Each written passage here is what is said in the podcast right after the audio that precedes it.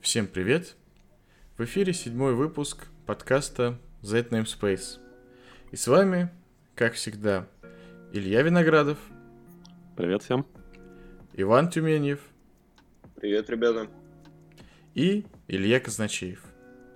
И сегодня у нас в студии Павел Троев, Абаб и Хаскель программист, который прошел этап развития монады и вернулся живым.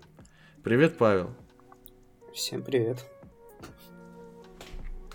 И сегодня мы поговорим про разные интересные вещи.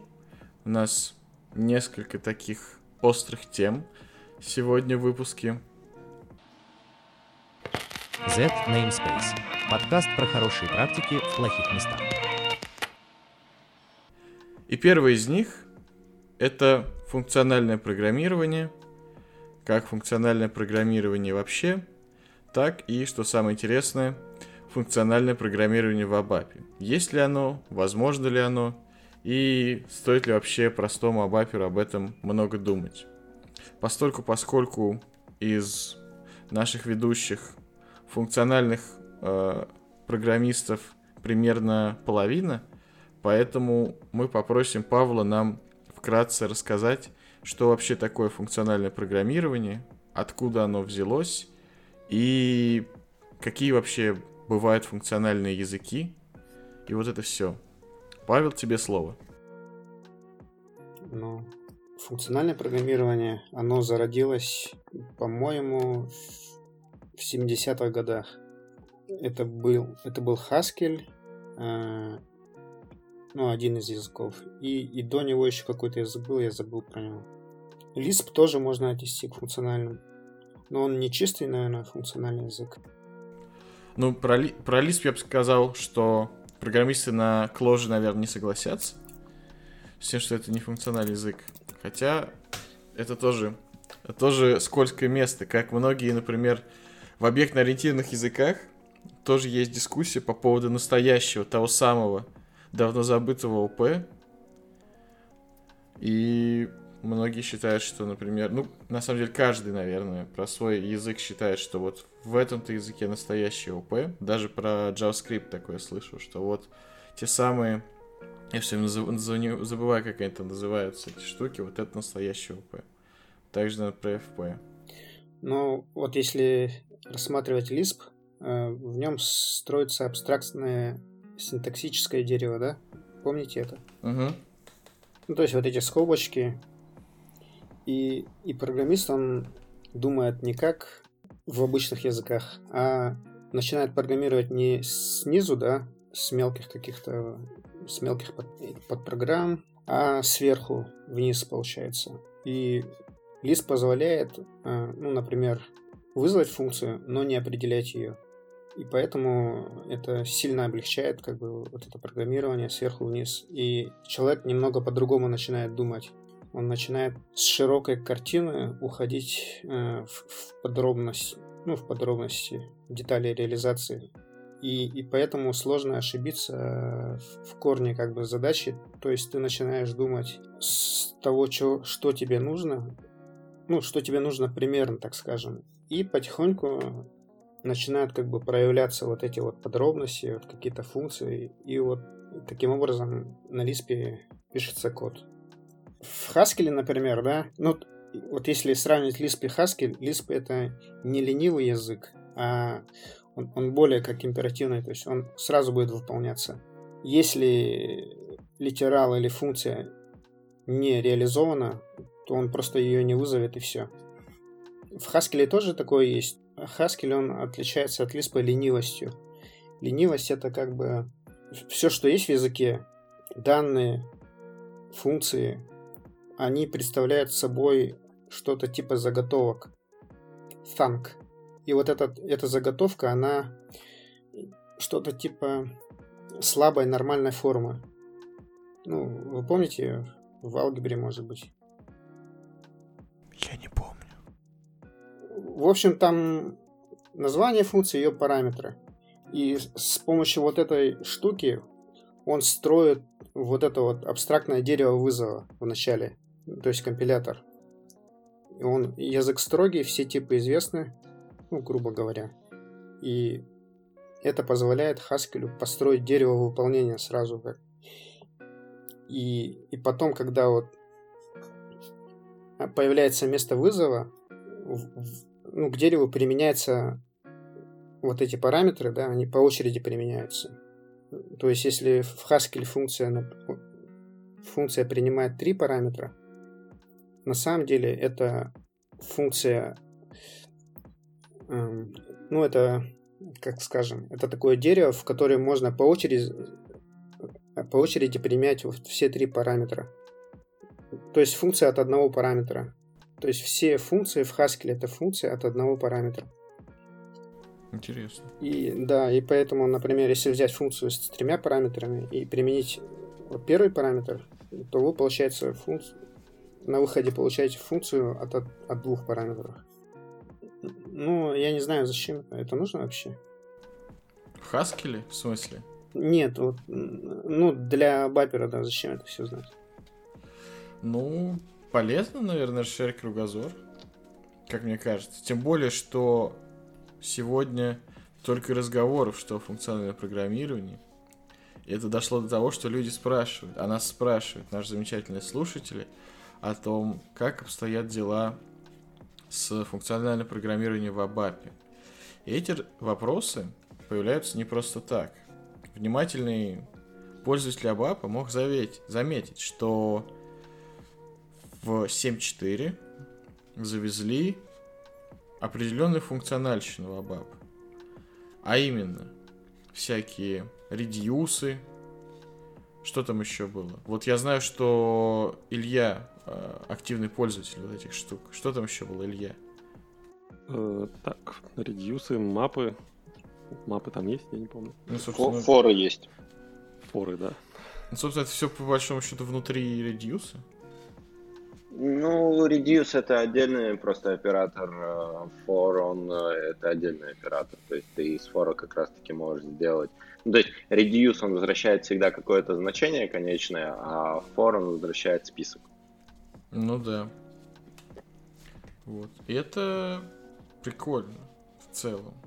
Потому что многие языки на самом деле тот же Python, например, они многое вобрали в себя от э, функциональных языков. И многие это, во многие языки это пришло не сразу из коробки, а вот со временем. Также в Java там появились лямбды, также в Python появились лямбды, также там в Go каком-нибудь, ну в Go изначально, по-моему, это все из коробки многое было, но тоже есть многие функциональные вещи, как то замыкание first э, class citizen функции и все такое.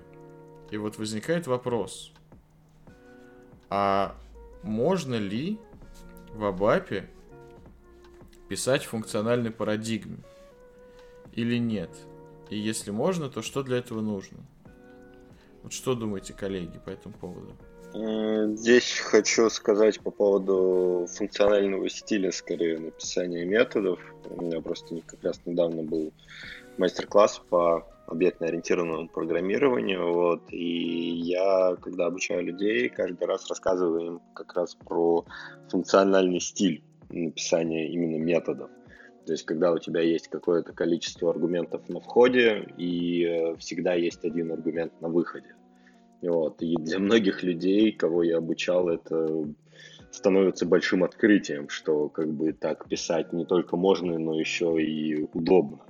Вот. Поясню для наших слушателей, то есть, э, когда вы пишете, например, методы, понятно, что есть методы, которые возвращают какое-то значение, например, там getter тот же самый, да, вот, разберем пример на аксессорах.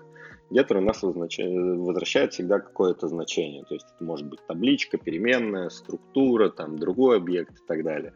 Вот. А сеттер вроде бы как бы ничего возвращать не должен, ну, потому что он сеттер, да, он принимает только значения, которые, через которые мы, которые мы присваиваем атрибуту объекта. Так вот, а, как раз-таки, если мы будем писать э, методы в функциональном стиле, то у setup э, появляется всегда возвращаемый аргумент. Вопрос, какой аргумент? И вот тут вот у людей, как правило, ломается немного мозг. Потому что... Инстанция, инстанция класса возвращается? Да, да. Я пробую угадать. Да, да, да, все, все ты правильно угадал. То есть, когда у нас функциональный метод э, возвращает как раз ссылку на сам класс, из которого этот метод, у которого этот метод был вызван, вот, и у людей так сразу это, типа, что? А так можно? А зачем? Вот. И потом, когда им показываешь такие длинные цепочки вызовов, то есть друг за дружкой, когда мы вызываем один метод у объекта, потом за ним ставим стрелочку вправо, следующий метод вызываем, потом следующий, именно вот эта вот цепочки и позволяет писать функциональный подход. А, причем, когда я читал именно саповскую документацию вот, насчет эм, э, функционального стиля, они там заявляют, что не обязательно э, должны быть импортинг параметры, но еще могут быть changing параметры, потому как э, там нету как таковых э, сборных сущностей, вот, либо их нужно отдельно объявлять.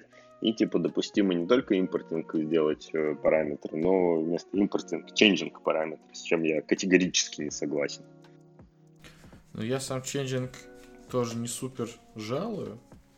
Обычно, ну, когда я пишу на бапе, все методы возвращают обычно return. Ну, либо, ну, смотри, опять же, в зависимости от того, что такое метод. Если мы говорим про OP, то метод обычно это какое-то действие, э, которое исполняет объект над самим собой как, ну, грубо говоря. То есть да, да, В, в этом случае э, changing параметры там логически им неоткуда взяться. То есть uh-huh. это либо какой-то returning параметр, который по большому счету возвращает результат операции, тот или иной. Либо это ну ничего. Ну и, соответственно, эксепшены какие-то. То есть uh-huh. я, в принципе, против... Я большой противник вот этих всех гетеров и сеттеров, которые из Java к нам, как мне кажется, пришли. И, в принципе, я не знаю исторически, откуда это взялось. Но, учитывая то, насколько их любят в Java, у меня ощущение, что вот эта зараза именно из Java расползлась.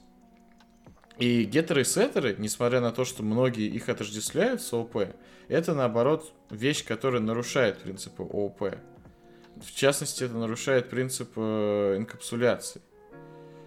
Потому что извне как бы программа не должна иметь доступ к тому, из чего состоит объект, к его атрибутам, потому что это, по большому счету, если это не какие-то технические атрибуты, типа, ну, вот какие-то реально технические поля, грубо говоря, там у нас есть объект, к примеру, я не знаю, экран, и у него есть высота и ширина. И вот мы хотим узнать, какие у него высота и ширина, чтобы там, ну я не знаю, подготовить для него, к примеру, контейнер какой-нибудь. Да, в этом случае, мне кажется, это оправдано. Но в остальных случаях обычно ну, стоит проектировать объекты так, чтобы геттеры и сеттеры, в принципе, не присутствовали. То есть их наличие говорит о том, что объект спроектирован неправильно, потому что не он выполняет какие-то действия над своими, над самим собой, а кто-то э, эту логику у себя реализует. То есть кто-то знает о том, как нужно обходиться с внутренним состоянием объекта. И это уже нарушается принцип единственной ответственности. Ну да ладно. Что касается функциональных вот этих вызовов, как они были названы, я с таким знаком в рамках паттерна Builder. То есть, когда довольно распространенный паттерн, который обычно, ну, по крайней мере, я его использую обычно в всяких таких утилитарных вещах, ну, вот какой-нибудь инфраструктурный код именно, то есть не бизнес-логика, а какие-то, например, тесты очень активно, или какие-то, вот, знаете, часто бывают, особенно когда еще был не Fiori, а классический DynPro, там много было логики, связанной с построением экранов, и вот какие-нибудь объекты обертки многие делали, вот эти объекты по-всякому тоже строятся. Это делается таким образом, что тоже создается объект, но ему не в конструктор подается тысяча а, аргументов, а выстраивается э, последовательность операций над ним, который его именно, ну как бы, такой конструктор, растянутый на много методов. То есть, грубо говоря, там, добавить тот параметр, добавить тот параметр, и каждый из этих методов возвращает, собственно, ссылку на, ну, на сам на себя, на собственную инстанцию, таким образом, что вы работаете, как бы настраиваете один и тот же объект из цепочки вызовов. Это называется builder. Вот. Что касается вот такого подхода с функциональными методами, как описали, я честно говоря, не сильно много где вижу в этом нужду. То есть я обычно, когда вижу в коде какой-то chaining, в котором э, в цепи именно один и тот же класс сам себя возвращает, я это вижу как э, builder. Вот. Поэтому интересно, интересный подход. Но мне не совсем понятна область его применения вне паттерна builder. Вот так.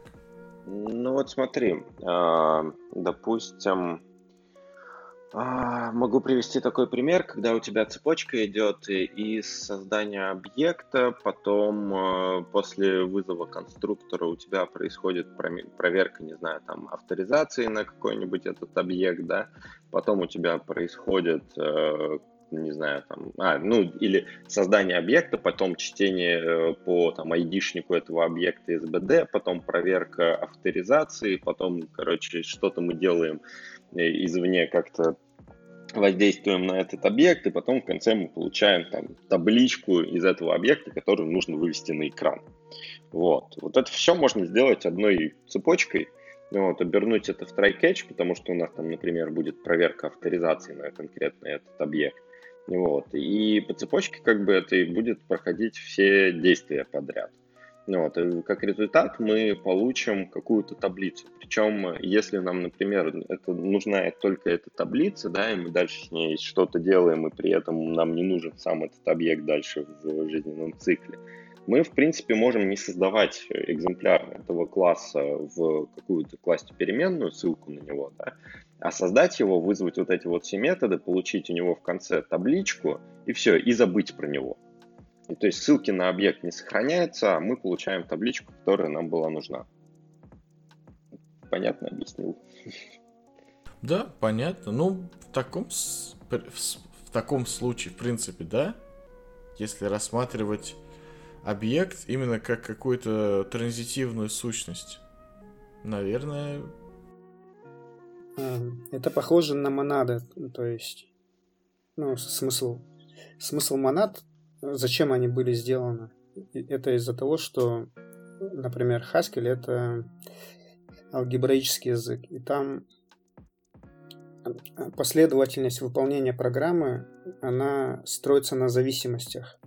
Ну, например, мы задали переменную a равно 1, а потом следующая переменная b равно а плюс 1. И это выстраивает порядок выполнения. И вот Haskell, он, он, он не гарантирует э, не гарантирует порядок выполнения. То есть он ищет зависимости и, и строит как бы этот порядок. И получается, чтобы сделать какой-то императивный код, вот как мы в ABAP пишем, чтобы он последовательно выполнялся, в Haskell нужно немного извратиться. Вот эти вот последовательные действия, они кладутся в функцию от функции, от функции, от функции. Вот так получается. И вот это похоже вот на то, что сказал Иван, рассказал. Но какой смысл в этом, я не совсем понимаю. То есть это в вот монада это, это вынужденное действие, да, как бы то есть их не просто так придумали. А вот когда нужен был порядок выполнения, вот они были введены в язык. Это, это нужно для I.O., например. Ну, когда важно, что после чего делать. А, а в ABAP это уже гарантировано. Порядок выполнения, он гарантирован. И ну, разве что вот, вот такой паттерн, как вы сказали. А так, таким образом писать это, мне кажется, немного усложняет отладку Ну и, наверное, не сильно читаем. Вот так. Ну, вопрос читаемости, как мне кажется, двоякий, потому что, в принципе, эту цепочку тоже можно написать довольно-таки красиво, если там новую строку переходить и так далее. Что касается отладки, то, в принципе, а, я вот не знаю, если на разных строках будет, будут вызовы метода, можно будет поставить Нет. на строку? Нет? Это надо вот, провалиться в каждый метод тоже. и внутри метода ставить точку.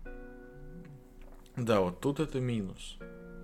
Что касается остального, это, наверное, удобно, если это использовать где-то внутри вот этих вот, как это называется, в общем, операторов, которые стро строят значения, то есть всякие форы, редюсы и так далее.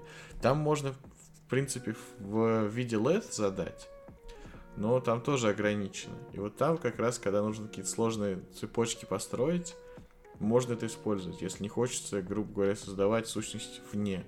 Ну, я сам использовал подобную конструкцию, но это было, знаете, для чего? Чтобы чтобы считать настройки. Ну, то есть там было Decision 3, это таблица такая, и в которой как бы значение, да, вот справа в конце, значение, которое нужно выбрать. А слева столбцы это значение параметров. И вот я создавал инстанцию и по очереди забрасывал вот эти значения параметров. И таким образом он приходил к значению или к списку значений ну, для выбора констант настроек. И единственный раз, вот, когда пригодилось. Как вариант, на самом деле. Вот. А что касается именно функционального программирования в ABAP, как мне кажется, все-таки ABAP не, по, не совсем готов для этого. Он, он, да, он, у него немного другая парадигма, в нем нету нету передачи функций по ссылке, хотя, ну вот, в нем нету ленивости, и в нем и в нем нету никаких, ну, скажем, контракта вот так вот. То есть Haskell он строгий язык, и он позволяет на этапе отладки, ой, на этапе компиляции убрать, в принципе, все рантайм ошибки ну, ну, ну ладно, не все, скажем так. Это чистый язык, да? Вот э, вы слышали, да, что такое чистая функция? Ну, да, но поясни для наших слушателей. А, чистая функция это функция, отвязанная от внешнего мира и от времени, в принципе. Ну, то есть она в любой момент времени она возвращает, а, выполняется одинаково для одинаковых параметров. Ну, в смысле, для... То есть функция, которая не имеет никаких сайд-эффектов. Да, да, это как будто бы математическая функция. И в Абапе ну, сложно, наверное, вот его назвать функциональным. Ну, в принципе, как и Python, например. Есть элементы, да, вот, вот которые удобные. Map, reduce, вот эти вот fold, fold ну, свертка. Угу. Вот они, но в Абапе, да, вот синтаксис языка, он все-таки слишком... В нем очень мало сахара, и, и писать в функциональном стиле сложно. Вы помните, вот а, когда Юнг а, выложил задачу, которую нужно было решить через выражение вот новые. Угу. И вот сколько там было строк, хотя в Haskell можно было это все в одну строку засунуть. Ну, в Абапе при должном желании тоже можно в одну строку засунуть, но да. Как бы да. Главное Тут... в начале программы указать вот размер строки. А, нет, Да. Тут я бы так сказал, что в принципе, конечно, можно и в Абапе писать в процедурной парадигме, но для этого придется самому сделать некоторые вещи. То есть ладно, еще синтаксический сахар. Без синтаксического сахара можно жить. Но есть, в моем понимании, у функциональных языков определенные характеристики, которые дают возможность писать код в функциональной парадигме. То есть функциональная парадигма это не, не только лишь функции как таковые. Это именно определенный, определенный м, подход к построению логики, к построению флоу в программе, к построению кода. Особенность функционального программирования обычно является, э, собственно, вот такой вот, как это правильно называется, декларативный, во-первых, в большей степени, наверное, подход к написанию кода, то есть не описание там циклов, не описание еще чего-то, а описание непосредственно последовательности действий над э, данными. Во-вторых, это во многих языках отсутствие как такового стейта в явном виде. И стейт обычно реализуется через какие-то рекурсии или как-то еще. И, в-третьих, возможность по-всякому оперировать функциями. То есть передавать функции как параметры, возвращать функции, делать там какие-то замыкания и все прочее. Такие вещи, они реализуются именно в компиляторе или интерпретаторе, в зависимости от языка. И если их нет, то придется это как-то делать руками. Недостаточно просто взять и написать функцию, назвав ее функцией, это будет функциональное программирование. К сожалению, нет. Поэтому ABAP, в моем понимании, для того, чтобы в нем можно было писать полноценный функциональный код, нужно как минимум э, оптимизация хвостовой рекурсии, без чего, мне кажется, в принципе, функциональное программирование лишено смысла. Это одна из ключевых особенностей функционала. Я не знаю про Haskell, не могу сказать. Я вот то, что я видел, языки, с которыми я непосредственно пересекался, как то Elixir, Clojure, Arendt, там еще что-то. Это все имеет э, оптимизацию хвостовой рекурсии, потому что на хвостовой рекурсии, а именно это то, когда функция в последнем операторе возвращает Э, результат исполнения самой себя с какими-то новыми атрибутами. И оптимизация хвостовой рекурс, рекурсии заключается в том, что вот этот хвостовой вызов в конце функции самой себя, он выносится из стека, он не ведет к наращиванию стека. И во многих императивных языках, как то ABAP, Go и Python, по-моему, тоже, такой оптимизации нет и писать полноценные рекурсии на них невозможно. И это противопоказано таким языкам. Нет, я с тобой бы не согласился. Ну, потому что сколько там на процесс выделяется памяти?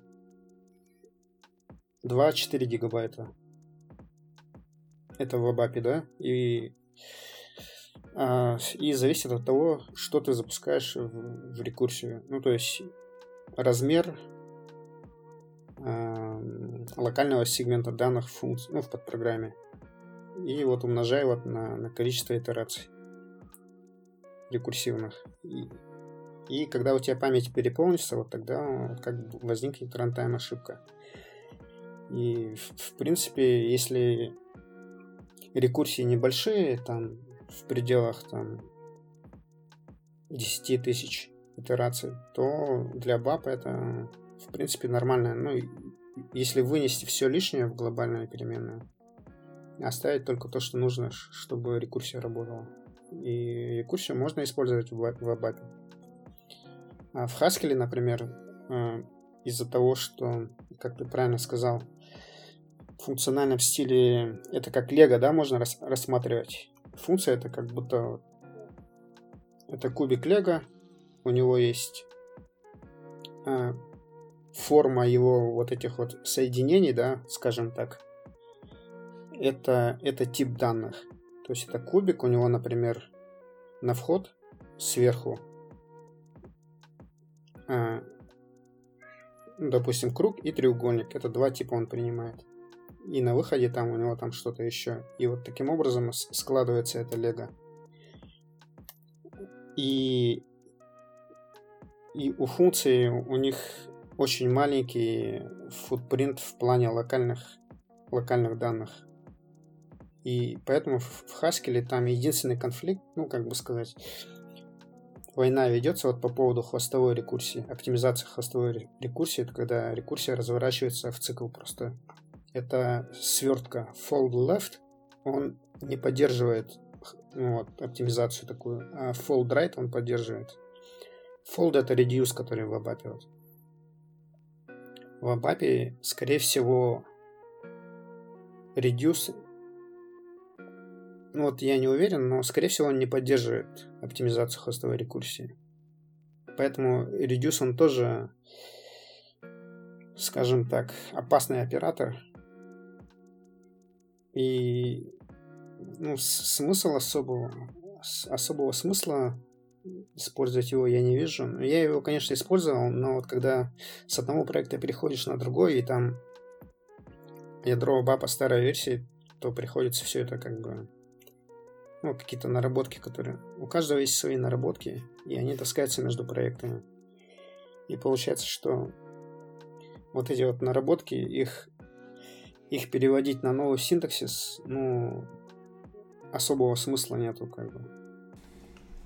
Ну, я вот тут возражу против идеи о том, что рекурсия в Абапе это ничего такого страшного, потому что по памяти-то, может быть, это и не страшно про память мы особо, может быть, и не задумываемся в первую очередь.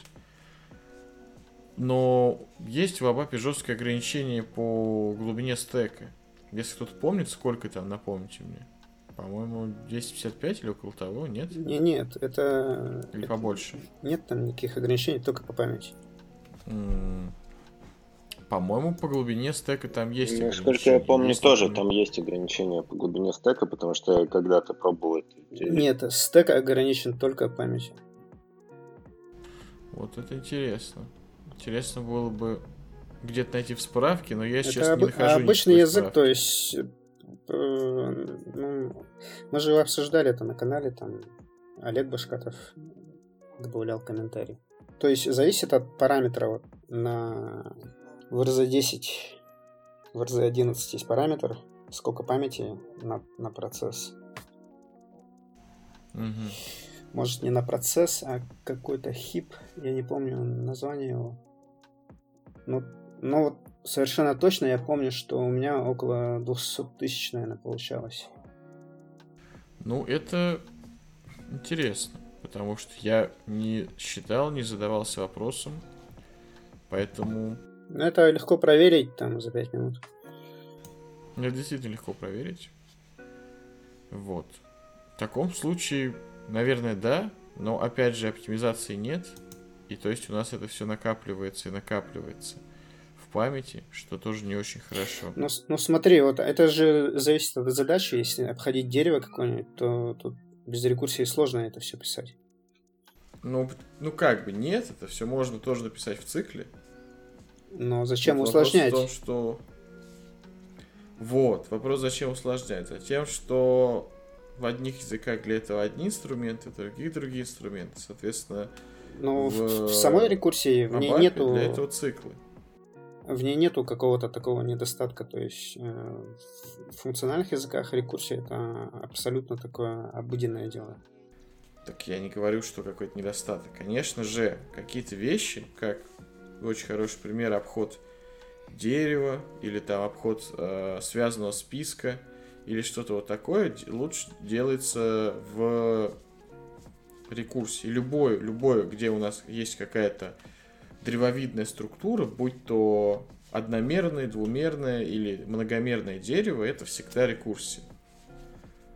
Э, но тут есть опасность, если мы говорим про баб, опять же упереться в ограничения такие. И этого бы не хотелось. Поэтому все-таки нужно, опять же, с осторожностью это делать. Плюс них как бы упирание в...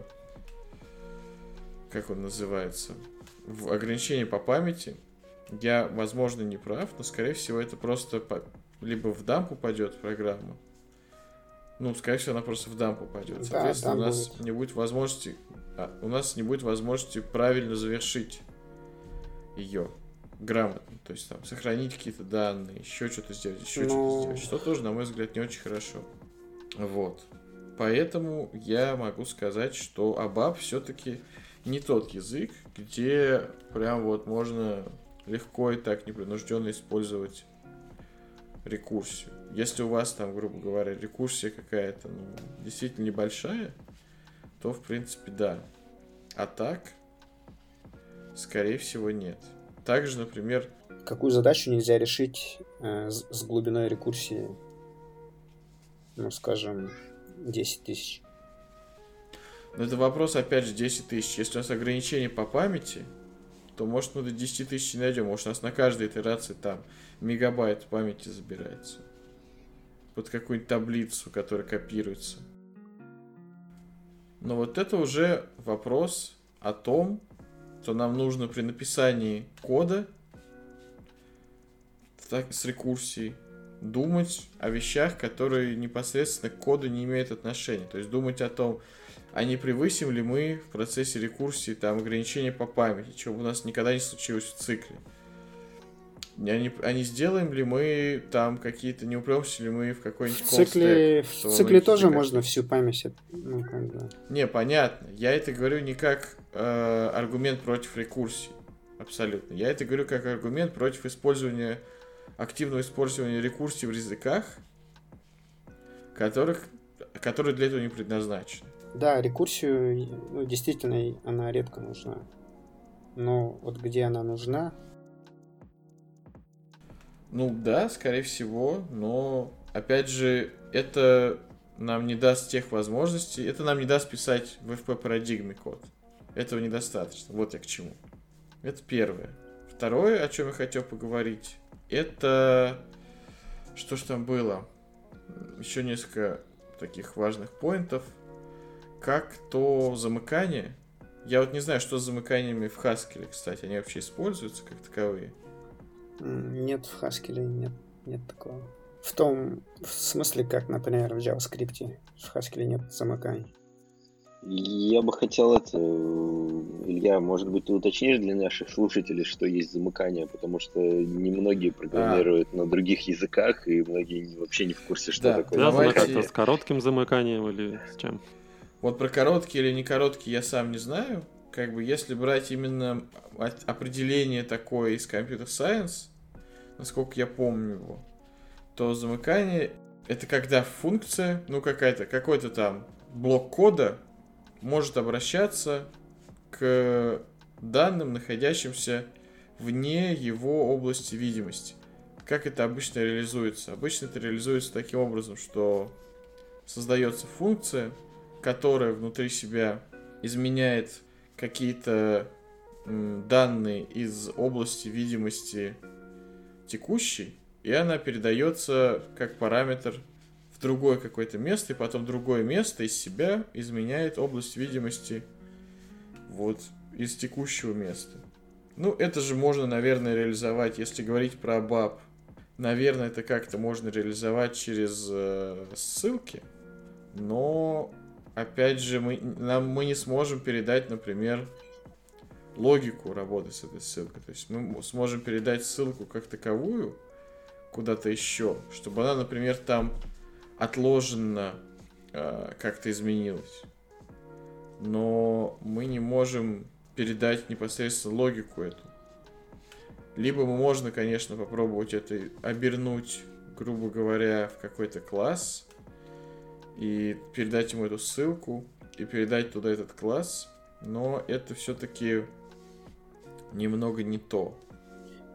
И вот с, с замыканиями во многих функциональных языках тоже довольно много чего связано. В частности, например, это эликсир. И связаны всякие такие вещи, как то э, создание м, каких-то как они называются. Это и создание состояния, которое реализуется через рекурс, рекурсивное изменение каких-то данных. это, или не изменения. Это и какие-то вот эти тоже map которые, в которые тоже передается замыкание часто на что-то и другие вещи. То есть без этого, в принципе, будет довольно сложно написать. Я не знаю, какой подход в Haskell. Наверняка там просто какой-то другой подход реализован, которого тоже нет в Абапе. В Haskell все, все передается через параметры. То есть нельзя привязать э, контекст вызова к функции. И uh-huh. это противоречит как бы чистоте языка. То есть все, что нужно функции, в нее передается через параметры. И ничего лишнего. И функция из внешнего мира ничего не забирает, а просто возвращает результат. А мы функцию можем передать функцию в Haskell? Конечно. В Haskell вот можно все, я бы так сказал. То есть вот прям, если, если прям очень сильно заморочиться, прям что-то сложное вот выдумать, если ты это придумал, то это можно сделать в Haskell. Мы здесь не для того, чтобы придумывать сложное, мы все-таки для того, чтобы придумать простое. Поэтому я вот хочу сказать, что, скорее всего, и передача функции – как, который является, ну, как это называется first class citizen функции, то есть когда ну, а, а могут... почему, а почему можно вот передавать в Haskell функции? Из-за того, что... Не, я про, я про ABAP.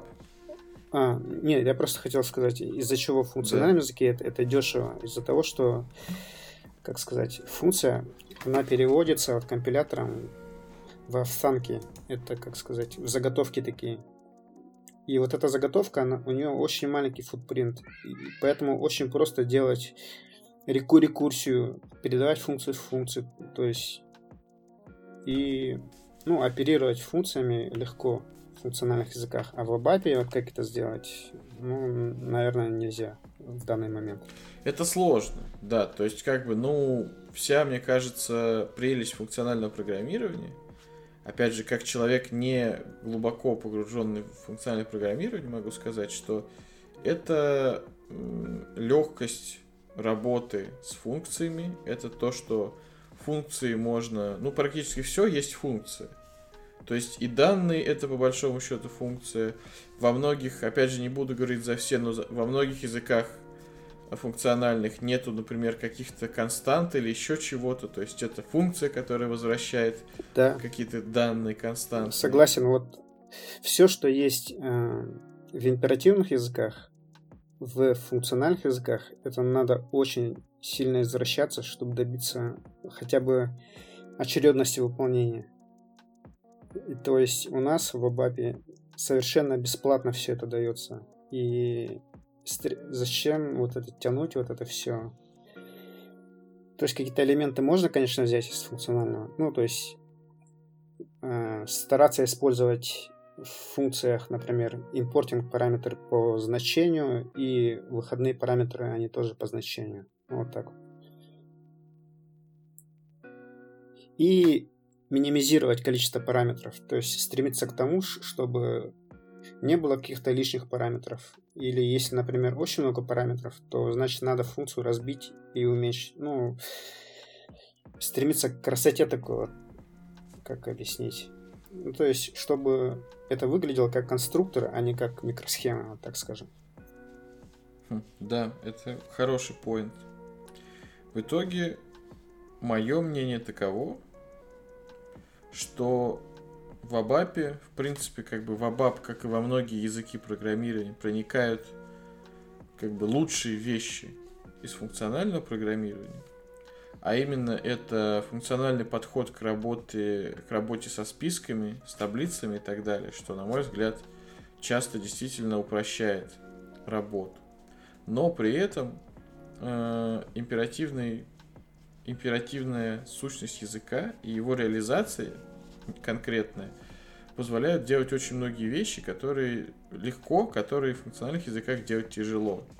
И с другой стороны, наоборот, писать фу- чистый функциональный код в ABAP, на мой взгляд, из-за именно технического отсутствия многих чисто функциональных вещей, как то вот эти вот оптимизации хвостовых рекурсий по памяти, по стеку, как то м- реализация передачи функции как параметр и отсутствие как таковых красивых функций самостоятельных.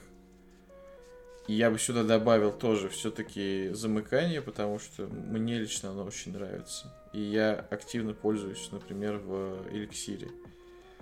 Хоть оно не обязательно. И еще всяких других вещей, как синтаксический сахар, сделает работу в функциональном стиле на абапе очень труд, трудной. То есть все это можно по большому счету сделать руками, реализовать. Ведь это же сделано в компиляторе функциональных языков руками. Или там в интерпретаторе, если это интерпретируемый функциональный язык. То это все можно сделать и в абапе. Но вам придется как бы попотеть. Вот ваше мнение, коллеги, по поводу FP в абапе и абапа в FP. Ну, то есть можно упороться, да, и превратить буханку в троллейбус, определить интерфейс для как бы, объекта. Э, функция, передавать его туда-сюда, э, параметры в таблицах и, э, в общем... И получить функциональный ООП. Да, и сойти с ума.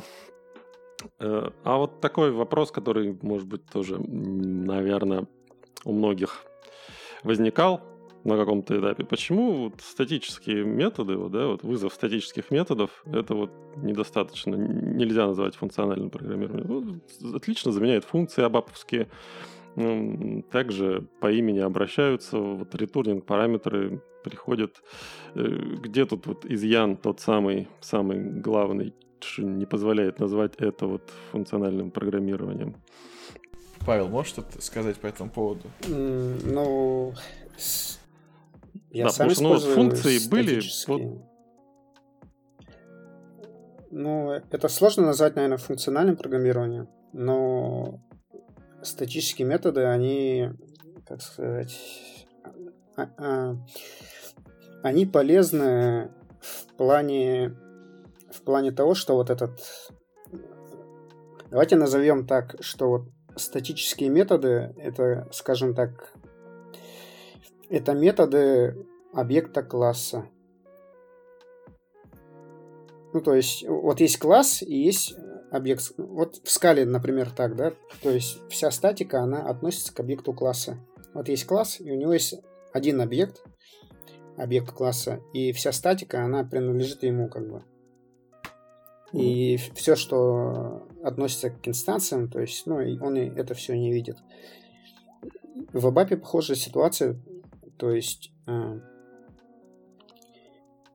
очень ну, удобно. Тут еще объект класса сам еще не видит и себя, там нету. Ну да, ну, ну по названию класса, ладно, так скажем. Ну, ага. Это очень удобно, когда в программе, э, то есть э, ну, это можно использовать как глобальную переменную когда ну, у тебя есть стек, у тебя есть параметры, и у тебя отдельно есть в, в глобальной области видимости вот такой объект с какими-то атрибутами в таком плане.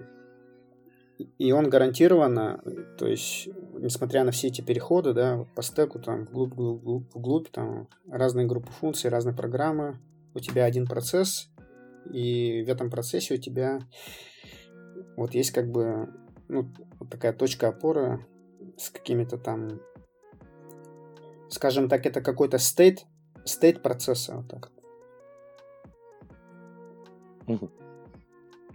Ну, по идее, то же самое можно сделать и объектом, то есть создать станцию и, и там э, опор, опору на... Как бы... Ну, да, ну, ну, то есть если вы имеете в виду там сделать что-то типа синглтона, там, get instance, ну, а зачем это все делать, если можно вот напрямую. Ну, разве что, если нужно передать куда-то, если есть надобность этот контекст передать куда-то, тогда да. Это, ну да, единственный, как бы, наверное, случай, единственный минус э, этого статического класса и статического метода класса, это что ты не можешь э, как бы и, и изменить э, его, тебе придется менять по коду его название. То есть, если бы использовался какой-то именно объект, то ты мог бы просто...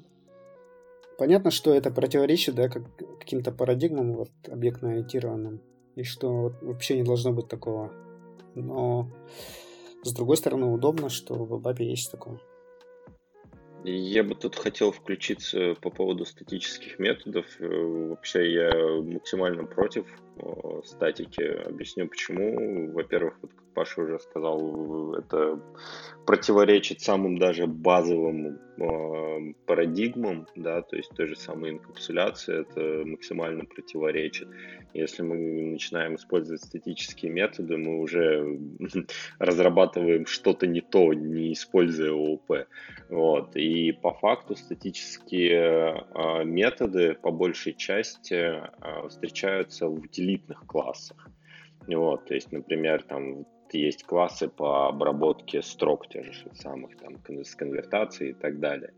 Вот, то есть э, в той же Java периодически встречаются статические э, методы именно вот в качестве каких-то утилитных классов, но это такие антипаттерны, можно сказать. И поэтому я бы со своей точки зрения я бы сказал, что статику вообще использовать надо очень-очень редко и очень аккуратно, и только в крайнем случае у вас должно быть очень много обоснований для того, чтобы сделать именно статический э, метод какой-то. Статические переменные еще куда ни шло, но, как правило, как бы есть константы, и их хватает.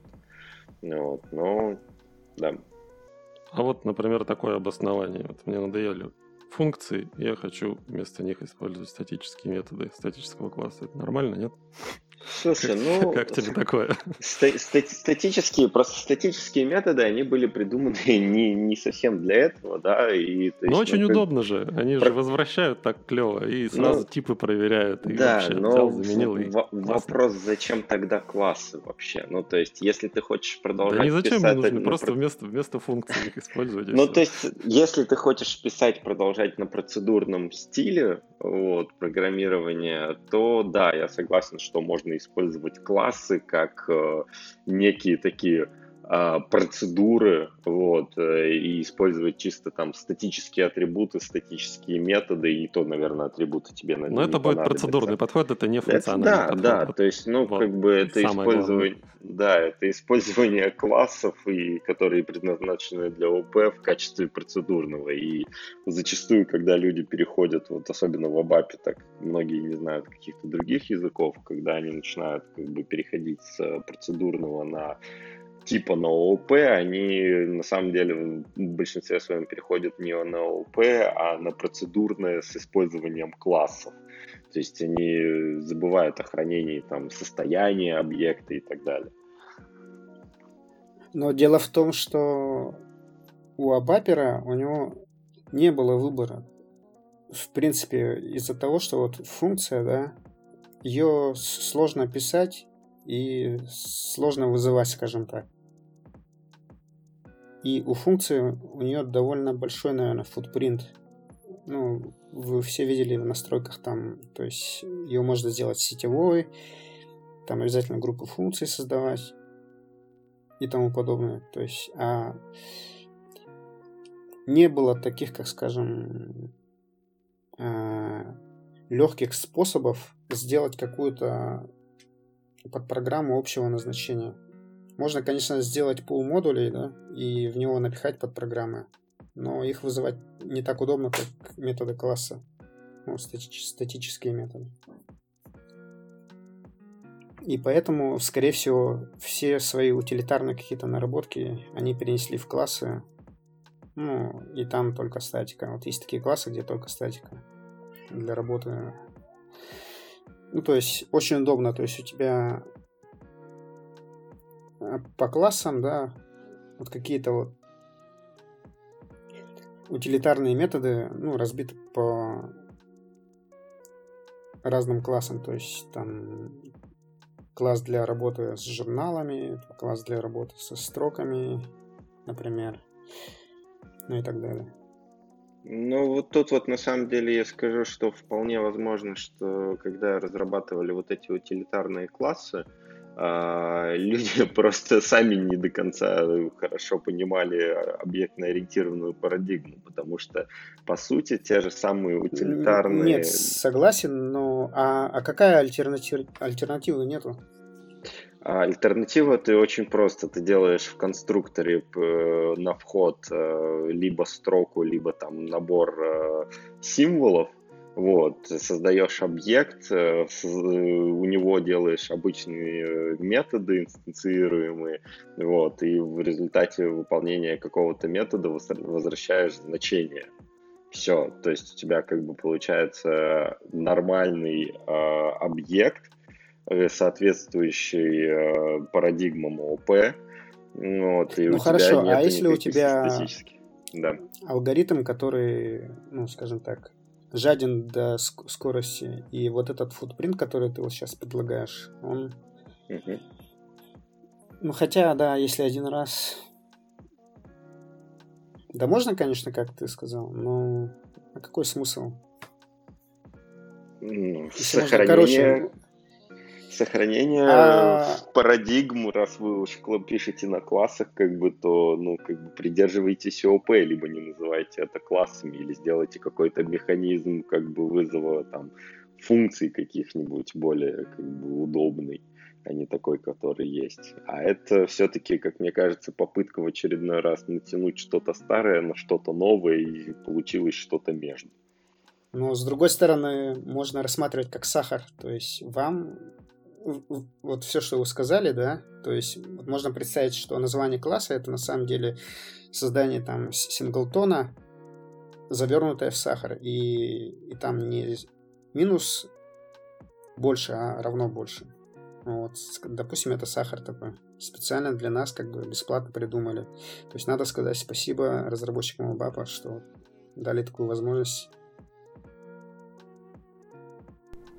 Ну, я бы здесь сказал, во-первых, ну, несколько вещей. Во-первых, то, что, э, в принципе, все вот это вот желание людей писать статические методы, оно исходит из того, что они привыкли из старого классического ABAP работать с большим количеством глобальных данных, которые постоянно таким образом как-то изменяются. То есть, по большому счету, большинство статических методов это либо атрибуция каким-то глобальным данным, либо какие-то действия над э, данными, которые у вас уже есть.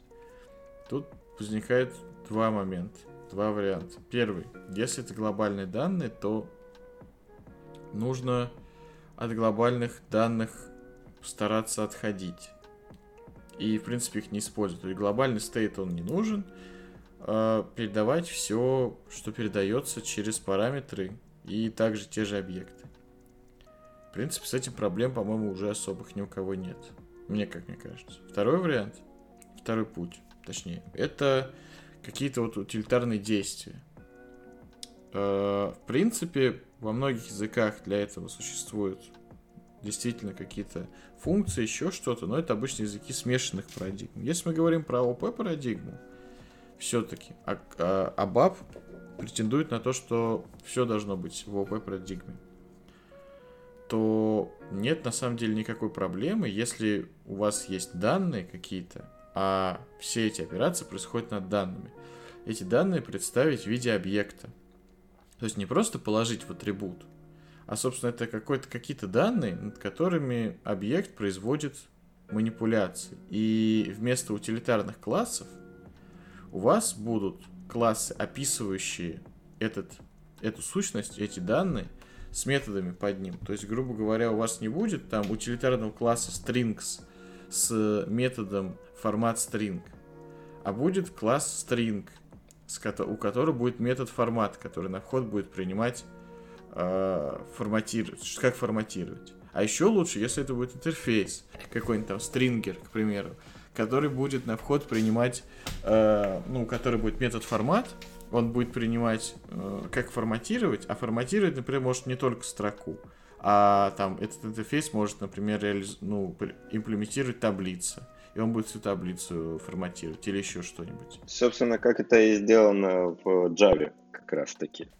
Как это сделано много где, ну, да. на самом деле. И это вот именно ООП подход. То есть просто отойдите от того, что, от, отойдите от э, для того, чтобы перейти именно в ООП, перестаньте думать действиями, начните думать от сущности данных. Как эти сущности живут, как они работают, какие у них есть там, э, ну, грубо говоря, вот какие у них есть действия сами над собой. Например, там, что собака там гавкает, грубо говоря, да, а строка может, зна, знает то, как себя отформатировать с определенным шаблоном. А там какая-нибудь таблица из тварф знает, как из нее вытащить range, а как из нее вытащить э, там параметр еще что-то. Но вот с, с другой стороны, в Абапе нет дактайпинг, и жалко, конечно, что нет такого. Э, нет возможности к, инст... к объекту, да, к инстанции привязать там какие-то, как это называется, дополнительные функции и так далее. Ну, все, что, все, к чему привыкли, вот, например, в скале, в JavaScript, наверное. Ну, такого много где, например, в том же Go есть дактайпинг, но тоже нет возможности какому-то существующему типу что-то дополнительное навесить. Поэтому, в принципе, это проблема, которая очень хорошо решается просто грамотными интерфейсами. А в ABAP еще есть наследование, как бы наследованием тоже много чего решается. Поэтому, в принципе, это невелика беда можно, например, там, ну, от, отнаследоваться, чтобы это сделать и так далее. То есть, как бы стараться решать методами ОП. Ну, это как бы все равно перестройка мышления, и не зря, видимо, непростая, потому что не зря столько книг всяких есть, да, по тому, как правильно готовить объектно-ориентированный подход и как, как к нему перейти. Вот можешь что-то, Илья, подсказать, как настроить мышление, как перестроить мышление на с процедурного, структурного программирования на объектно Ну, я могу сказать, я сам это прошел, я первые несколько лет в Абапе я был чет, чет, четким был процедурным программистом, и я не понимал абсолютно ОП. А, помочь перейти мне помогло ну, больше всего мне помогло чтение книг и просмотр э, конференций где рассказывали про ОП подходы. То есть по книгам это я могу посоветовать, как она называется, шаблоны промышленных приложений, или как она Шаблоны правильно корпоративных приложений. Да, Enterprise. да, да, да. Вот это, Фаулер. Вот это, вот эта самая книга Фаулера классическая. Читайте Фаулера, всем советую читать Фаулера. И там, собственно, разложены куча шаблонов, понимая которые, вы будете понимать, как вообще нужно думать в рамках ООП. И второе, это смотрите конференции. Я, наверное, сейчас сделаю э, очень спорную вещь, но я посмо- советую посмотреть э, видео Егора Бугаенко. Егор Бугаенко это такой э, персонаж, очень известный в Java круге, известный тем, что он выдумывает концепции, которые идут вообще в, абсолютно ортогонально к тому, что привыкли делать в Java. У него свой OP, свои, архитектур, свои архитектурные подходы, но он очень интересные вещи рассказывает, именно которые позволяют по-новому взглянуть вообще на все, что вы делаете. И мне именно его видео помогли по-новому взглянуть на построение архитектуры, построение объектов и вот этого всего. Вот такой совет. Здесь хотел бы тоже да, добавить, э, я когда, ну, я точно так же, как ты, Илья, сначала был активным процедурным программером, вот, и тоже не понимал концепции ОП, мне очень хорошо зашли, так как я люблю читать либо короткие выжимки, и небольшую, не люблю большие книги, а еще больше я люблю смотреть видео и по ним что-то учиться. Мне очень хорошо зашли в свое время лекции Немчинского, может быть, ты знаешь его. А, он э, вещает про шаблоны проектирования очень хорошо. То есть, когда вот сталкиваешься с объектно-ориентированным программированием, как таковое, оно как бы такое, ну окей, ну объекты, ну состояние, что дальше? Вот. И у него мне нравились лекции по э, паттернам. Вот, то есть живенько на примерах. Там он, конечно, с небольшой отсылкой к Java это все дает, но в целом как бы оно применимо к любым языкам. Я вот максимально советую его посмотреть. Достаточно живо и понятно объясняет. Ссылка в описании. Обязательно. Вот, спасибо за этот ответ. А можно ремарку сделать? Давай. А, ну, наверное, вы согласитесь, что ООП, оно нужно для, скажем так, сложной разработки, когда большая команда, нужно разграничивать людей, то есть не давать им куда-то доступ, так скажем, разграничение видимости, доступа и большая разработка. Ну, то есть, например, это WebDin Pro. Там вот все, что, все, что можно придумать, все вот там есть. И если не разбираться в классах, то сложно, сложно, конечно, будет. Я не могу, к сожалению, согласиться. Я, я как бы я настолько привык писать на объектах, что я любую разработку делаю на объектах, и я вижу плюсы в том, что я это делаю на объектах, потому что в дальнейшем расширять как-то и как-то модифицировать код намного проще. И что касаемо там каких-то простейших приложений, а, которые вводят LV-шку, что касаемо а, тех же самых каких-то более больших разработок или там бэкэнда для дата сервиса или там еще чего-нибудь. У меня как бы, ну, я стараюсь все-таки ОП придерживаться везде и к перформам и тому подобные штуки уже не возвращаться. Я тоже вставлю свои 5 копеек. Э, тоже не совсем согласен с этим высказыванием, но не по поводу сложности. Как бы сложность, тут я соглашусь с тем, что в принципе сам по себе ООП это довольно сложная парадигма, если сравнивать непосредственно с процедурным программированием, потому что она менее интуитивная и понятна. То есть, если процедуры можно начать писать, просто взять и начать делать, то ОП требует хорошего понимания непосредственно парадигмы для того, чтобы ее грамотно использовать. Хорошее понимание предполагает и понимание, именно не просто знание наизусть, как на экзамене принципов, а понимание, что эти принципы из себя представляют и зачем они нужны, и что бывает, если их не соблюдать. Также понимание принципов, таких как Solid, Grasp и другие, также понимание э, каких-то основных паттернов, хотя бы более или менее, и, в принципе, умение мыслить с точки зрения объекта, умение мыслить с точки зрения объекта при построении архитектуры. Что же касается, а, для чего они нужны, здесь я тоже не согласен с э, тем, что это разграничение ответственности или еще что-то. То есть я, в принципе, мое мнение таково, что не нужно никогда пытаться э, не технические вопросы решить техническими инструментами. То есть в Абапе почему-то часто слышатся такие темы, как, как например, там не дать э, одному разработчику делать что-то, что другое делал, не дать там компании подрядчику, компании субподрядчика изменять код и так далее. Как вот это сделать средствами Абапа? Ответ – никак. Нет, я не совсем это ну, имел в виду. Я тебя понял, я сейчас, я сейчас договорю. Это сделать никак, потому что это не техническая задача также и про работу в команде, когда работает много человек. Это на самом деле не так важно, а, какой, какой у них там какая парадигма программирования. Если грамотно изолировать данные, если грамотно разделять ответственности, а принцип, э, как это называется, separation of concerns principle, принцип разделения ответственности, он валиден для абсолютно любого и парадигмы программирования. И если придерживаться этого принципа, то, в принципе, работа в больших командах не такая сложная.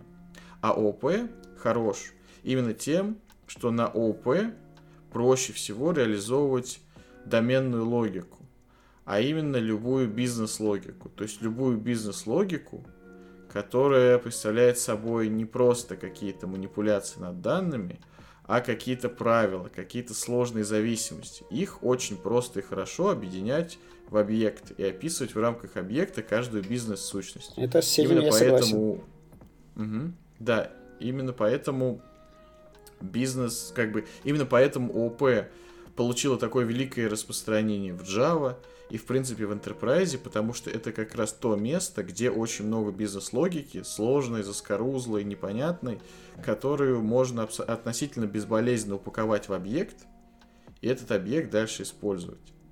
Вот таково мое мнение. Но в ООП, да, например, если вот на примере Web1 Pro того же, очень, как бы сказать, то есть это эта платформа, да, она очень сложная, ну, технически э, реализована. Многослойная, я не помню, сколько там. Ну, там очень много классов. Штук 50 или даже больше. И очень много абстракций там. И вот это все в рантайме довольно сложно отлаживать, если ты не понимаешь, что, что происходит, скажем так. Да, такой, наверное, сопутствующий вопрос. Э, это про такое заболевание, как ООП головного мозга. Что вы можете сказать? Вы встречали? Э, изле- излечивались ли? И как оно происходит. А, а можно подробнее это понятие? Я так понимаю, что вот как раз э, то, что вот э, Павел сказал, что чрезмерное усложнение каких-то вот слоев, абстракций, вот там, где, собственно, это может быть и не надо. Если, если мы относимся к ООП к, к парадигме, как вот такому простому способу конструирования как бы domain-specific Э, языков, DSL, да, которые очень хорошо как раз подходят и для моделирования бизнес-логики, то вот тут понятно, почему и зачем. А вот в инфраструктурной как бы части, вот, вот тот же самый WebGen Pro, 853 слоя абстракций, и в рантайме у тебя все это расползается, или там Боб вот этот вот чудесный, или там еще что-то такое вот. Э, нет ли тут вот признаков этого заболевания? Или, или это выдумка структурных тех, кто структурно привык программировать и не хочет понимать просто ОП. Давайте я скажу свое мнение, свои пять копеек, так сказать, как человек, который был погружен в Боб достаточно глубоко. Есть такое, в принципе, наверное, в любом, э, в любой парадигме, как есть и как бы не до, не до уровень, когда человек э, применяет парадигму как карго-культ, то есть пишет э,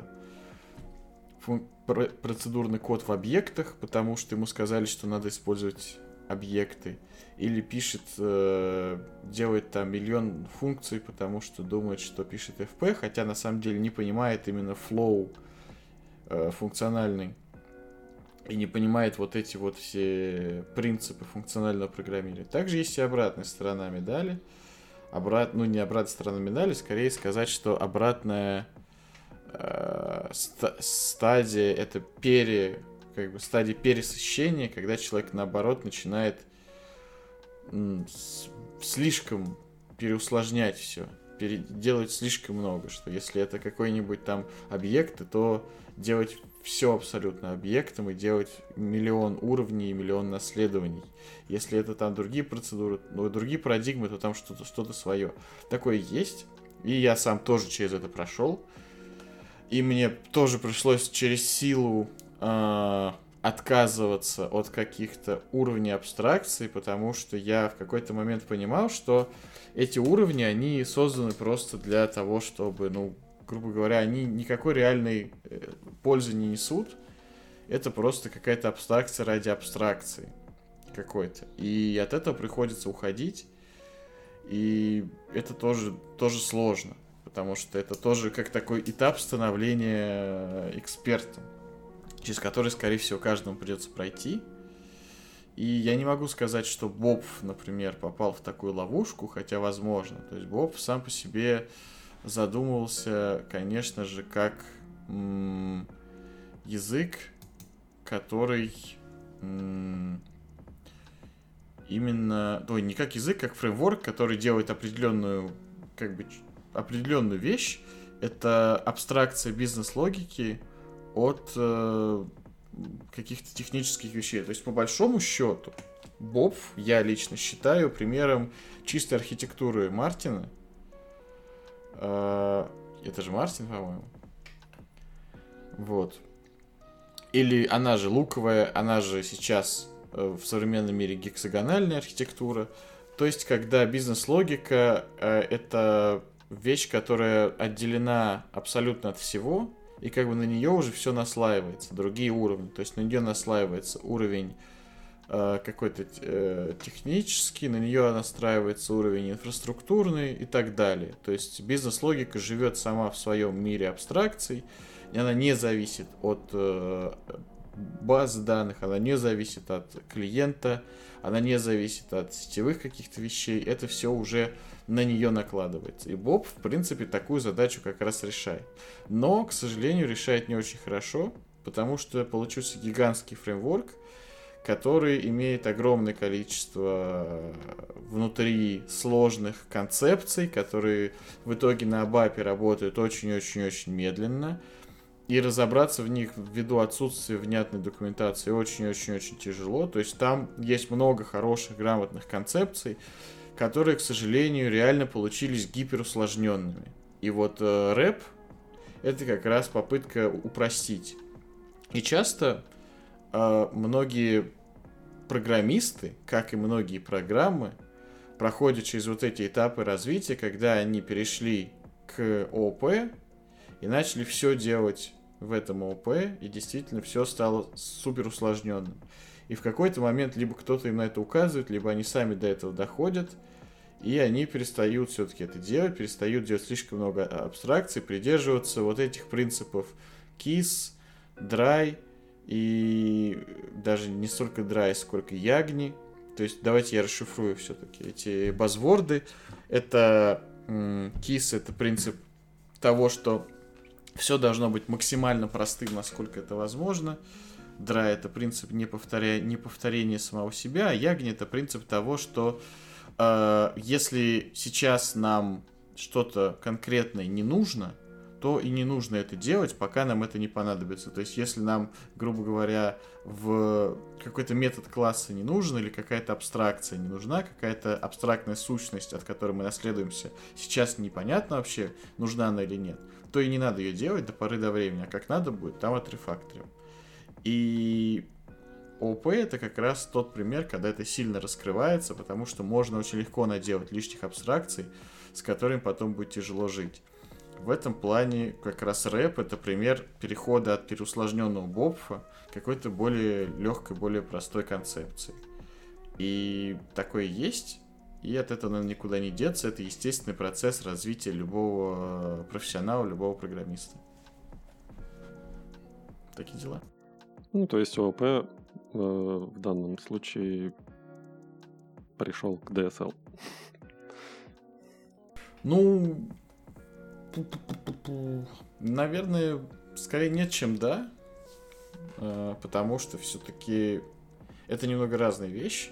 То есть ОП это все-таки инструмент, DSL, ну, DSL тоже инструмент, но ОП это инструмент описания сущности, DSL это инструмент описания логики обычно все-таки.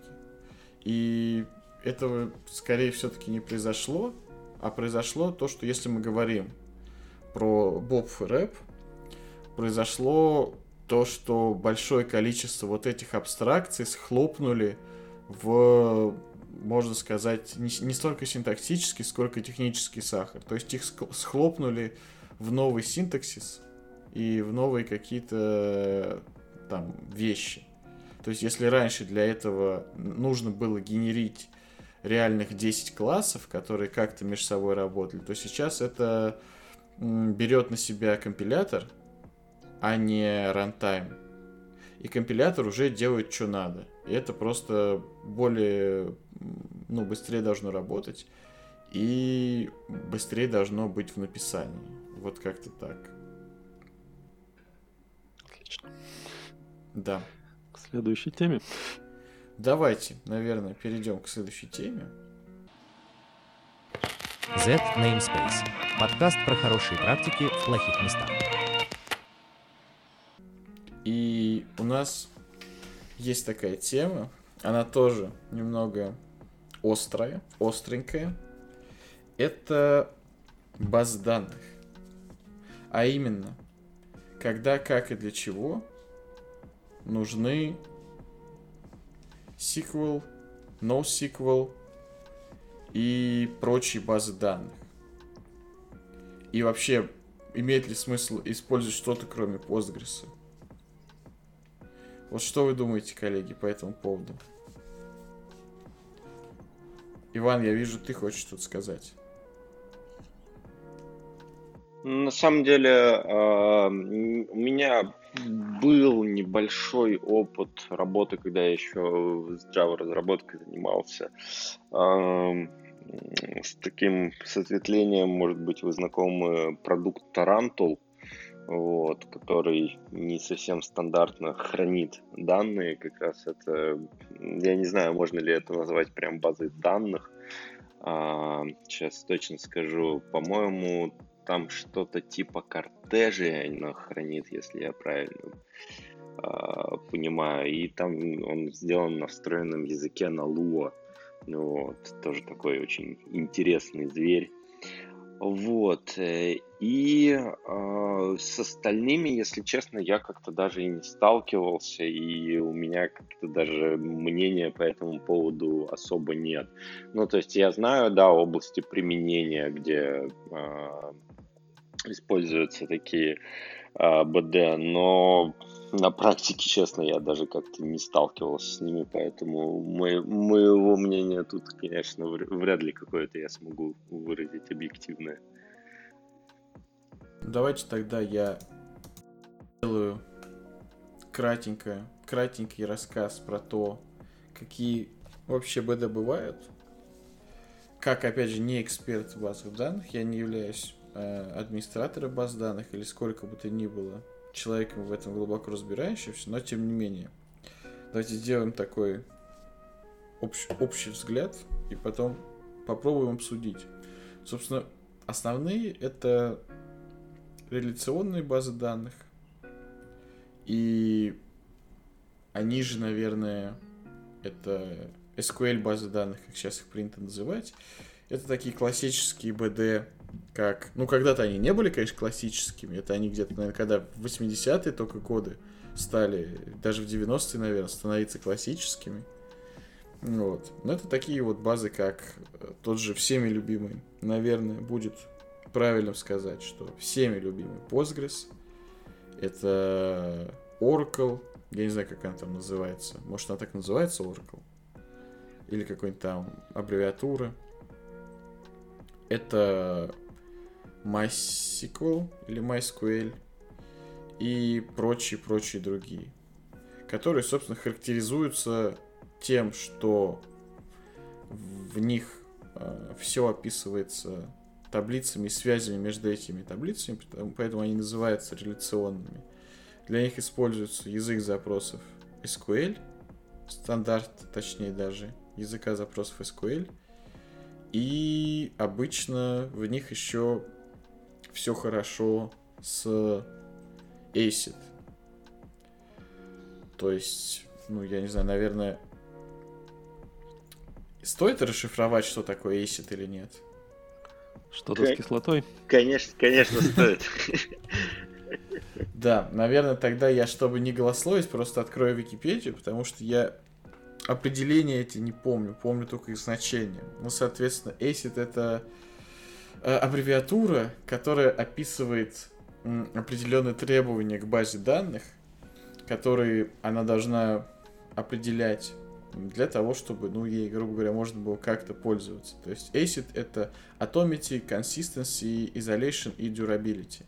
Atomity говорит о том, что любая операция будет либо выполнена целиком, либо будет откачана целиком, то есть она не будет выполнено частично. Грубо говоря, когда вы делаете там insert, какой-то bulk insert, например, не будет такого, что у вас из 10 записей 2 заинсертились, а остальные куда-то пропали. Либо 10, либо 0. Consistency или согласованность, она говорит о том, что... А, как это объяснить? Это довольно широкое понятие. Насколько я понимаю его, оно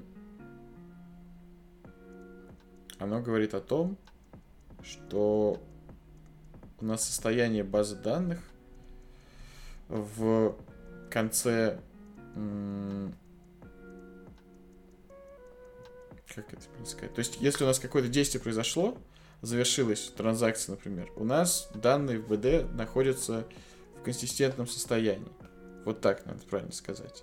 То есть нет такого, что у нас какое-то э, действие завершилось, и по завершении у нас данные остались неконсистентными. То есть у нас оно либо не завершится и откатится, либо завершится и с данных будет все ок. Вот как-то так, наверное. Изолированность. Это то, что изоляция действий, когда действие выполняется, оно не оказывает влияния на другие действия, и другие действия не оказывают на нее влияние. В случае РБД это изоляция транзакций. То есть, когда транзакция бежит, другие транзакции на нее уже не влияют. Ну и опять же, там есть разные уровни изоляции. Я про уровни сейчас уже не буду говорить. Но, соответственно, там по-разному могут быть сильнее, и еще сильнее, еще более сильнее изолированы транзакции друг от друга. И durability — это стойкость, это то, что, несмотря на какие-то сбои, процессе, например, там сеть упала, или там выключился, перезагрузился э, сервер, на котором крутится база, то успешно завершенные действия, которые были до этого сбоя, при возвращении в ход базы, они останутся успешно завершенными.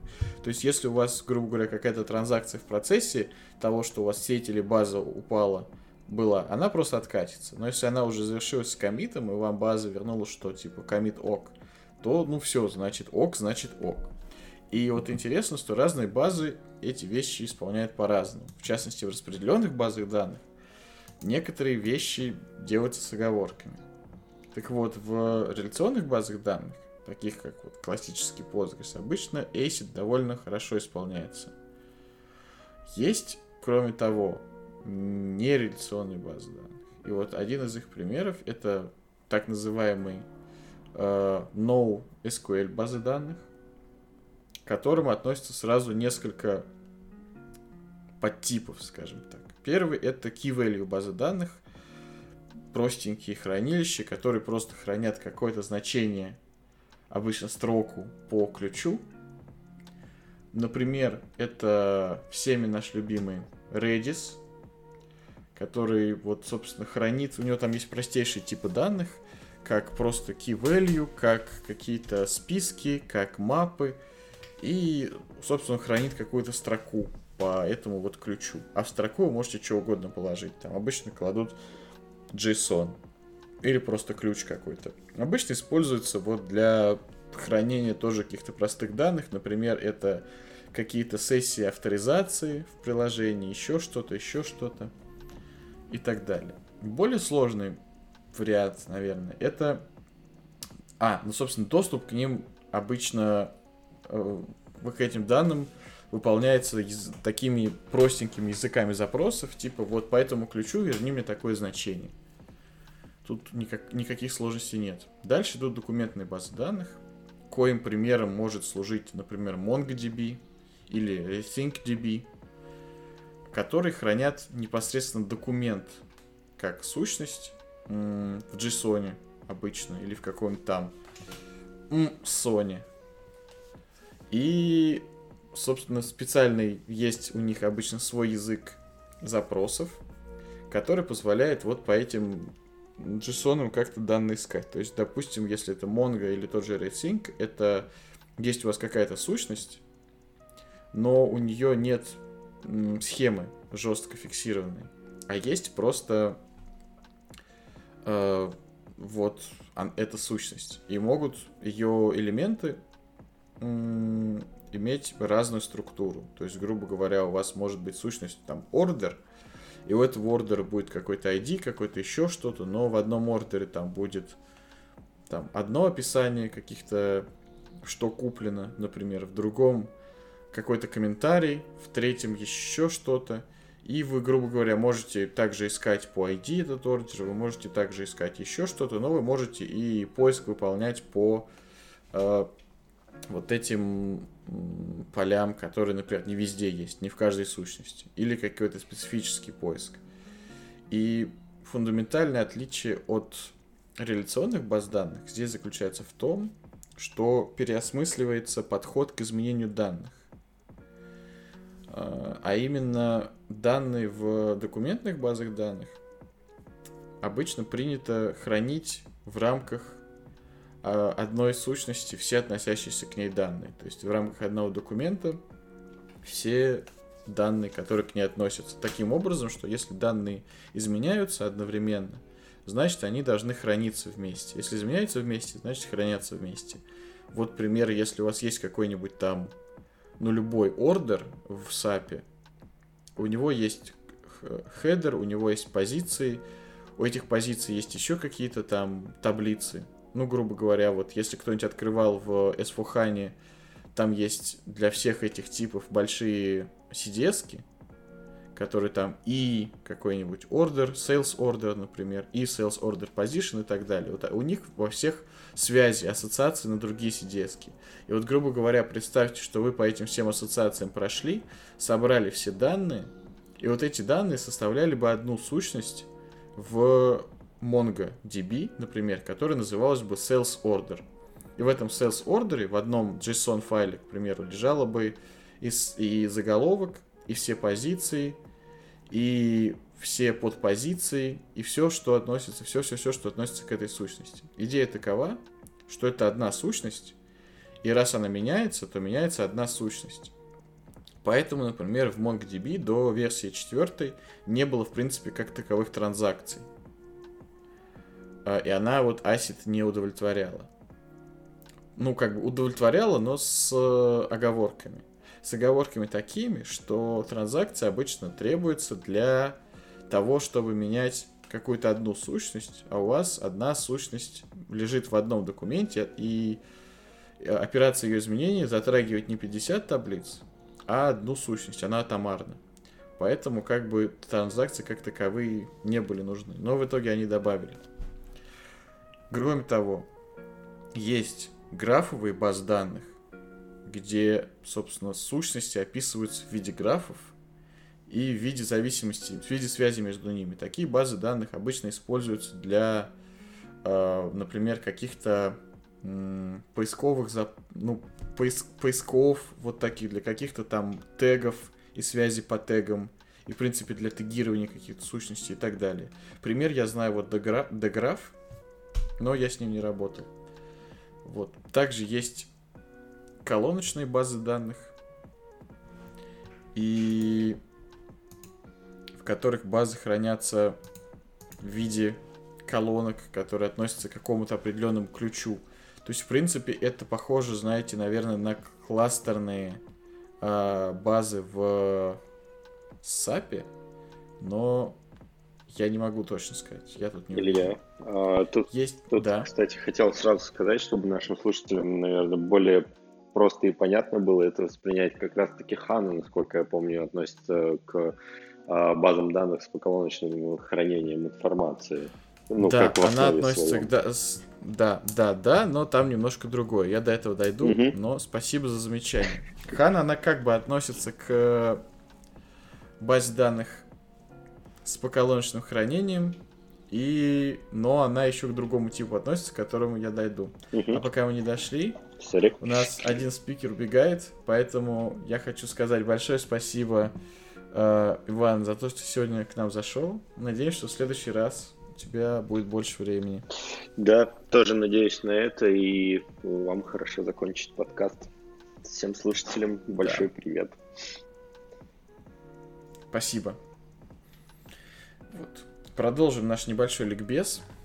Собственно, следующий это time, series базы данных или базы данных временных рядов, в которых хранятся последовательность каких-то данных это обычно вот такие данные, как, например, данные с каких-то датчиков, которые периодически с них снимаются, или же данные мониторинга системы, или же часто хранятся какие-то, например, финансовые котировки, э, или какие-то события в event sourcing, если у вас event sourcing реализует паттерн ваша система, то часто в Time Series тоже они хранятся.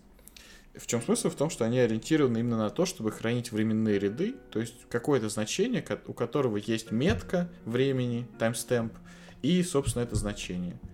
И такие вот известные из тех, которые я знаю, это InfluxDB и Prometheus. Но Prometheus обычно используется именно для мониторингов, то есть, грубо говоря, вот у вас вы снимаете разные-разные метки, метрики с вашей системы, грубо говоря, сколько там ошибок в единицу времени, сколько там э, времени занимает операция, сколько памяти у вас свободно и так далее. И это все можно потом из этой базы выгрузить в какой-нибудь дэшборд типа графаны и прям повесить на телевизоре, грубо говоря, и вас, вы будете в реальном времени видеть, что у вас происходит с вашей системой. И последний тип, наверное, как new SQL база данных, к коим в частности относит сама себя Хана. Это, как где-то я читал, базы данных, которые наследуют как бы структуру взаимодействия с ними, как с э, реляционной базой данных. То есть обычно они реализуют SQL, обычно они там, в принципе, похожи на SQL такие базы данных, реляционные базы данных, но внутри они устроены иначе. То есть это в случае Хана это поколоночное хранение как раз, и Хана работает в оперативной памяти, насколько я помню, в основном. В случае других баз это еще какие-то. Вот несколько примеров, которые я знаю, это как CockroachDB, который претендует на, на замену Postgres для именно распределенности, для распределенных баз данных. То есть, когда вам нужно очень активно базу данных распределять на несколько машин, шардить как-то данные и так далее. Вот Cockroach представляет себя как база, в которой из коробки они сделали этот функционал, а не как бы припилили его сбоку, как в Postgres. Также это спаннер, известная распределенный BD от Гугла, по-моему. По-моему, Google, да. Ну, какие-то другие. Вот. Вот, собственно, примерно все. Еще есть базы, где так или иначе это все пересекается. Есть, например, база Elasticsearch, которая как бы объект, как, как бы документ, документы хранит, но это база именно для поиска с поисковым движком. И, ну, много чего еще есть. Вот примерно мы поговорили про то, какие базы данных бывают. Уж простите меня за такой длинный рассказ. А теперь давайте вообще обсудим к вопросу э, SQL против NoSQL.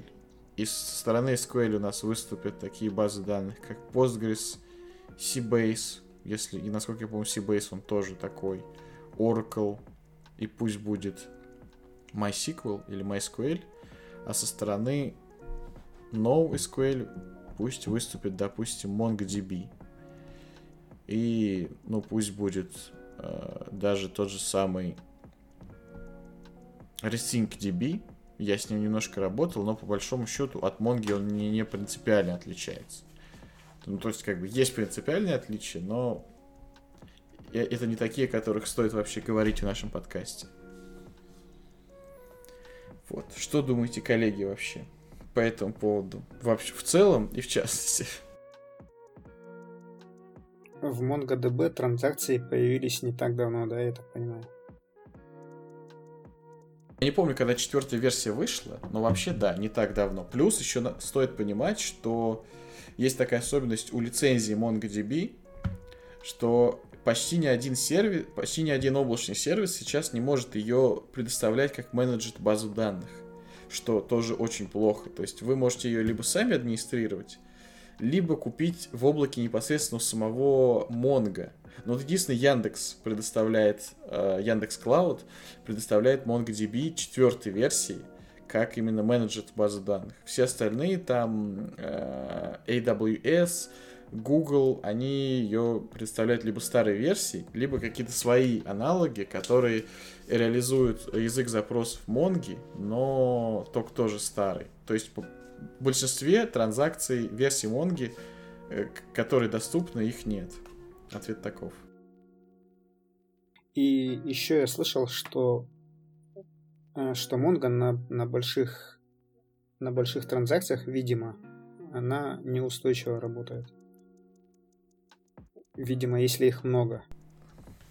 Но вот тут это вопрос сложный, что касается транзакций, потому что постольку, поскольку самих по себе транзакций там не особо есть, и я лично не щупал, как там в четверке транзакции реализованы, вполне возможно. То есть обычно с тем, что я сталкивался, MongoDB, если вам нужна была транзакционность, это реализовывалось через подход, который называется Compare and Set или Compare and что-то там еще, ну, CAS, короче говоря, который заключается в следующем. Когда какая-то сущность из базы данных выбирается, у нее есть какое-то поле, например, а, которое значит там timestamp, например, когда она была изменена. Там updated at, к примеру. Вы берете эту сущность данных и с ней работаете, или там несколько сущностей, да, и потом начинаете их записывать. И если у вас вы при записи видите, что у другой, у, у этой сущности уже другой таймстемп, значит ее уже кто-то поменял, и вам, ну, все, вы неудачник. Ваша, ну, ваша транзакция, ваша сессия неудачник, вы возвращаете ошибку.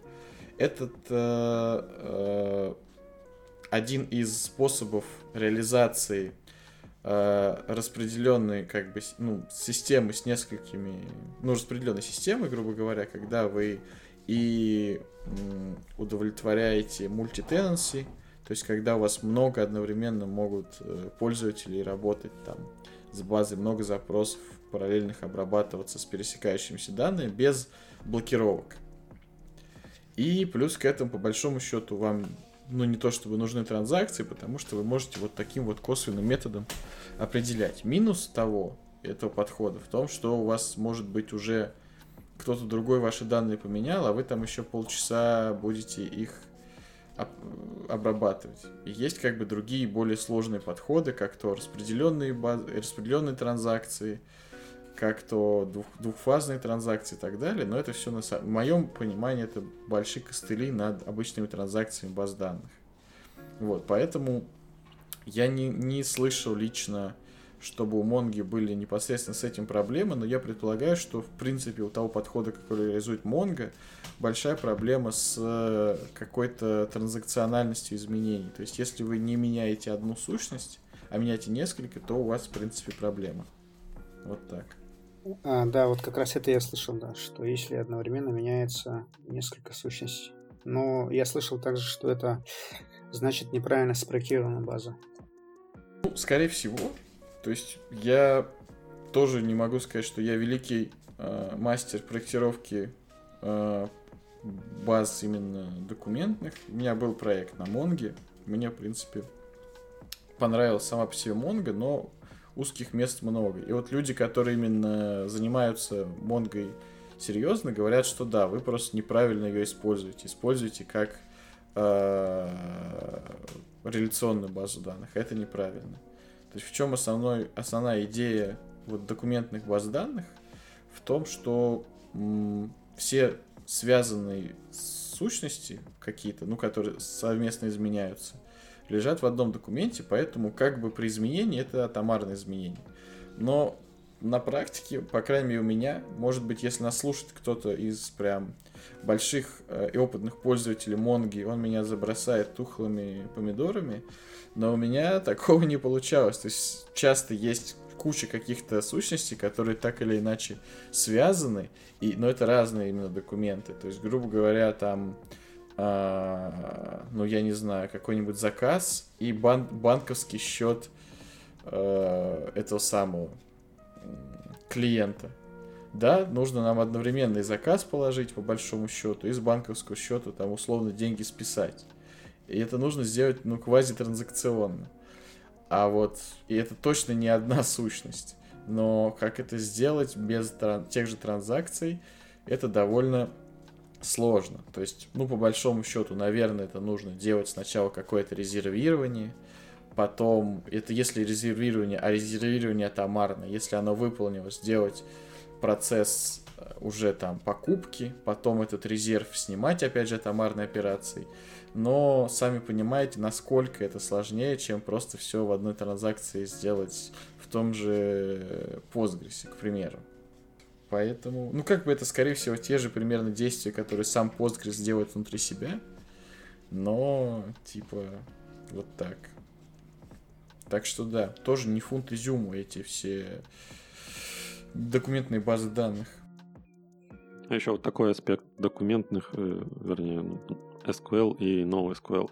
Там часто используется такой термин, как схема лес, то есть э, отсутствие схемы. И э, мотивируется тем, что зачем нам хранить схему как-то э, формализованно и в коде, если мы можем хранить ее ближе к непосредственно объекту, то есть, собственно, в самом документе. То есть вот документы есть схема. Как там вот это вот все э, реализуется, если, например, в каком-то одном sales order, грубо говоря, у нас есть какие-то связанные с, а, с позициями, какие-то дополнительные там э, бухгалтерские какие-то связи, да, а в другом нет.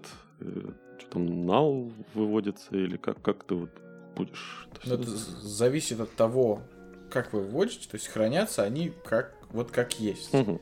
То есть они вот... Рабо- они, работать ну, с этим вот, когда? Работать с этим сейчас расскажу как. То есть хранятся они, можно их представлять в виде JSON, потому что они хранятся в виде очень близком к JSON.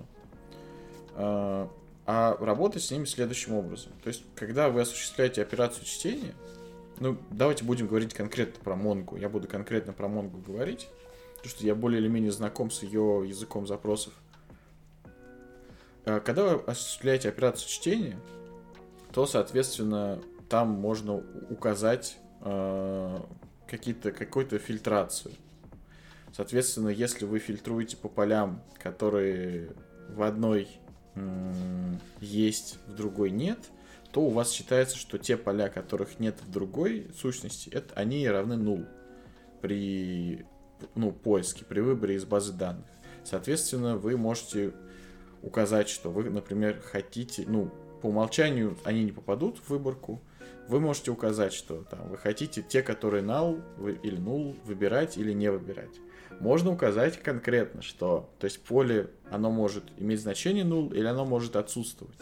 Если не указано более конкретного, если оно отсутствует, если оно ему стоит, оно и присутствует, но и значение null считается, что это одно и то же, но можно отдельно в э, запросе указать, что нет, если хотим выбрать, например, те сущности, те документы, у которых есть это поле, даже если оно null, а вот те, у которых поля вообще нет, мы их не выбираем. А вот как оно отображается уже дальше у вас, это уже решает ваша программа. То есть в какой-то программе может быть какие-то жесткие, там, например, заданные типы данных, в которые это нужно все спарсить. И там тогда в этом типе уже получается ваша схема лежит непосредственно в вашей программе, а вот э, базе данных, в общем-то, по барабану, какая у вас схема, она работает с тем, что есть. А программа уже решает, как с этой схемой быть. То есть, соответственно, если у вас программа изменилась, схема изменилась, вам не надо никаких миграций, ну, именно миграции, те, которые схему затрагивают. То есть данные, допустим, может быть, вам нужно будет сделать миграцию именно, которая там, ну, с данными что-то сделать. То есть, грубо говоря, у вас было там код страны, вместо кода страны лежало название страны, там, Russia, например. А в какой-то момент вы решили, что нужно не Russia, чтобы было, а было, чтобы RU. И в этом случае вам, конечно, нужно будет сделать миграцию базы данных, в которой все Russia вы будете заменять на RU но схема при этом, ну, ее нет по факту, она не изменится. То есть у вас просто JSON, в котором есть поле, например, country, э, двоеточие Russia, у вас заменится на поле country код, двоеточие ru, например. Что касается всего остального, то есть дальше уже ваша программа решает, что с этим делать. И в этом плане я лично вижу, что Mongo очень удобно при записи данных. То есть, когда какую-нибудь большую сложную сущность записать в Postgres, это нужно, ну, это бывает сложно, особенно когда у вас э, какая-то несколько, ну, древовидная структура, где зависимость один ко многим несколько раз повторяется. Например, есть какой-то хедер, какая-то позиция, а у этих позиций подпозиции, а у них свои подпозиции. И запись, и чтение такой структуры достаточно сложная в Postgres, потому что нужно, ну, запись еще, если можно просто их Хотя, допустим, если вы создаете такую э, запись, и у вас именно база данных генерит айдишники, это вам нужно, смотрите, как сделать. Вам нужно сначала, например, если от головы идти этого дерева, сначала создать запись или записи с сущностью хедера, вам база данных вернет ID, вам надо всем э, сущностям дочерним позициям, например, этот ID проставить в поле, там, ну, допустим, документ ID, а потом создать их в базе данных. Вам база данных вернет список айдишников, которые именно position ID. Вам нужно взять этот список, промапить его на подпозиции, каждую позицию поставить свой position ID и document ID – то есть, соответственно, у каких-то subposition это будет там одна позиция, у каких-то другая позиция, у каких-то третья. А если у вас несколько документов одновременно создаете, то, соответственно, еще несколько документов. Вот этот маппинг. И так рекурсивно, можно сказать, вот этот маппинг делать, это все сохранять в BD. Ну, естественно, это в одной транзакции делается. В Монге это же будет одна операция. Вы просто, грубо говоря, в вашей программе меняете все, что вам нужно в, в, в вашем, вашей структуре, как она у вас там отображается, таблицы какие-то, структуры и так далее. И одной операцией делаете апдейт или insert. Или upsert.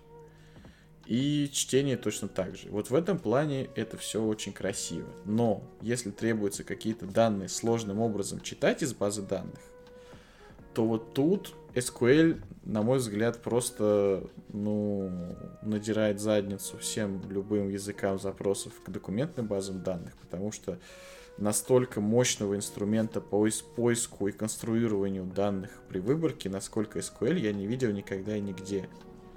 Поэтому, если нужно как-то данные сложно собирать, их как-то анализировать, как вот, например, CDS что делает – Тут вообще ни о каких документных базах данных не идет и речи. Это просто там будет настолько сложно и тяжело сделать. То есть тот же в Mongo есть aggregation framework, который позволяет, то есть Mongo в принципе больш, как бы big deal, просто вернуть данные не в том виде, в котором они лежат в BD.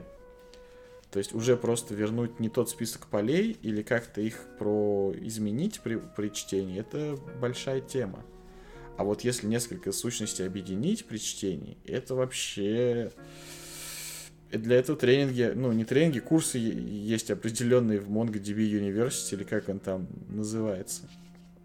Поэтому как бы тут тоже надо понимать, э, что вам нужно. И поэтому, наверное, поэтому, а еще, наверное, потому что эти все базы появились недавно, большинство вот таких крупных систем, как ERP-системы, они все-таки реализованы на либо SQL базах данных, либо на вот этих типа HANA New SQL, который все равно реализует язык запросов SQL, но внутри они, например, там не таблицами хранят, а колонками или как-то еще. Вот так. Красота. Да, что же касается вопроса о том, что MongoDB работает как-то криво на больших данных или на каких-то больших распределенных, ну, на многих э, инстансах. Было много, я слышал по этому поводу претензий. Эксперты, как бы люди, которые более-менее плотно с этим работают, говорят, что сейчас это не так. И, в принципе, мой опыт подтверждает, что на больших именно данных сам по себе, мон, сама по себе Mongo работает очень хорошо. И она хорошо работает с несколько, несколькими инстанциями. То есть, когда нужно шар, шардирование выполнять базы данных, Mongo из коробки это делает очень хорошо, но единственное, нужно ключи грамотно составить, но как бы это тоже несложно. Там есть на MongoDB University э, курс, это все бесплатные, они все бесплатные, про то, как там правильно, например, шардирование организовать. И в этом плане она тоже вроде как очень хороша. Но много есть претензий к тому, что, например, ин, ну, каунт не, неправильно работает, или там данные как-то иногда где-то теряются. Вот тут сложно сказать, насколько это правда и насколько это неправда, потому что все-таки очень молодая база данных активно развивается, и как бы, ну, огрехи есть. Вот так. Что думаете? Ну, я с Монгой вообще не сталкивался практически, кроме э, коротких курсов э, на питоне, где с ней как раз тоже веб-сервис небольшой разрабатывали в качестве примера. Поэтому я ничего не могу сказать. Может быть, Павел, ты имеешь какое-то мнение тут? Ну, я тоже, у меня такое знание субъективное. Но у меня оно сложилось как бы, и я могу его озвучить примерно. Давай. Во-первых, да, Монго, если ну вот, допустим, третья версия без транзакций, она нарушала все, по-моему, пять законов, законов реляционных баз данных. И вот как ты говоришь, в ней нету схемы, и получается, что документы, ну, со временем они могут меняться, и старые документы, они, они будут содержать другую структуру, чем более новые документы. И ну, да, она очень быстро работает. Она очень быстро работает. И, и то, что она в вебе, это хорошо. То есть в вебе, скорее всего, а, вот такие базы, как Mongo, там, Memcache, там, вот эти вот Redis, да, вот без этого, наверное, никак не обойтись на нагруженных системах. И мне кажется, вот нужно их не как-то стараться отдельно да, использовать либо то, либо другое категорично, а, а нужно их ну, совмещать. То есть в UI5, наверное, вот это можно как-то использовать. А, а чтобы хранить именно данные важные, по которым делается сложный поиск, как ты сказал, вот в таких местах Mongo, она, наверное, не совсем подходит. А для исторических данных, если, например, документ, который уже не меняется, вот его считать один раз, занести в Mongo, и оттуда, как из кэша, его выбирать, это вообще классно. Ну, тут я могу сказать, что, в принципе, на мой взгляд, прям большого отношения к вебу нет. То есть, в принципе, любые данные можно хранить в любой базе данных.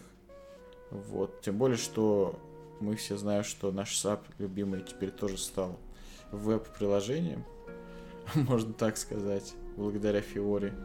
Поэтому я бы так сказал, наверное, что если вы проектируете систему, какую-то, ну, не SAP-систему, например, да, потому что в SAP у нас вариантов немного, у нас только HANA сейчас, по большому счету.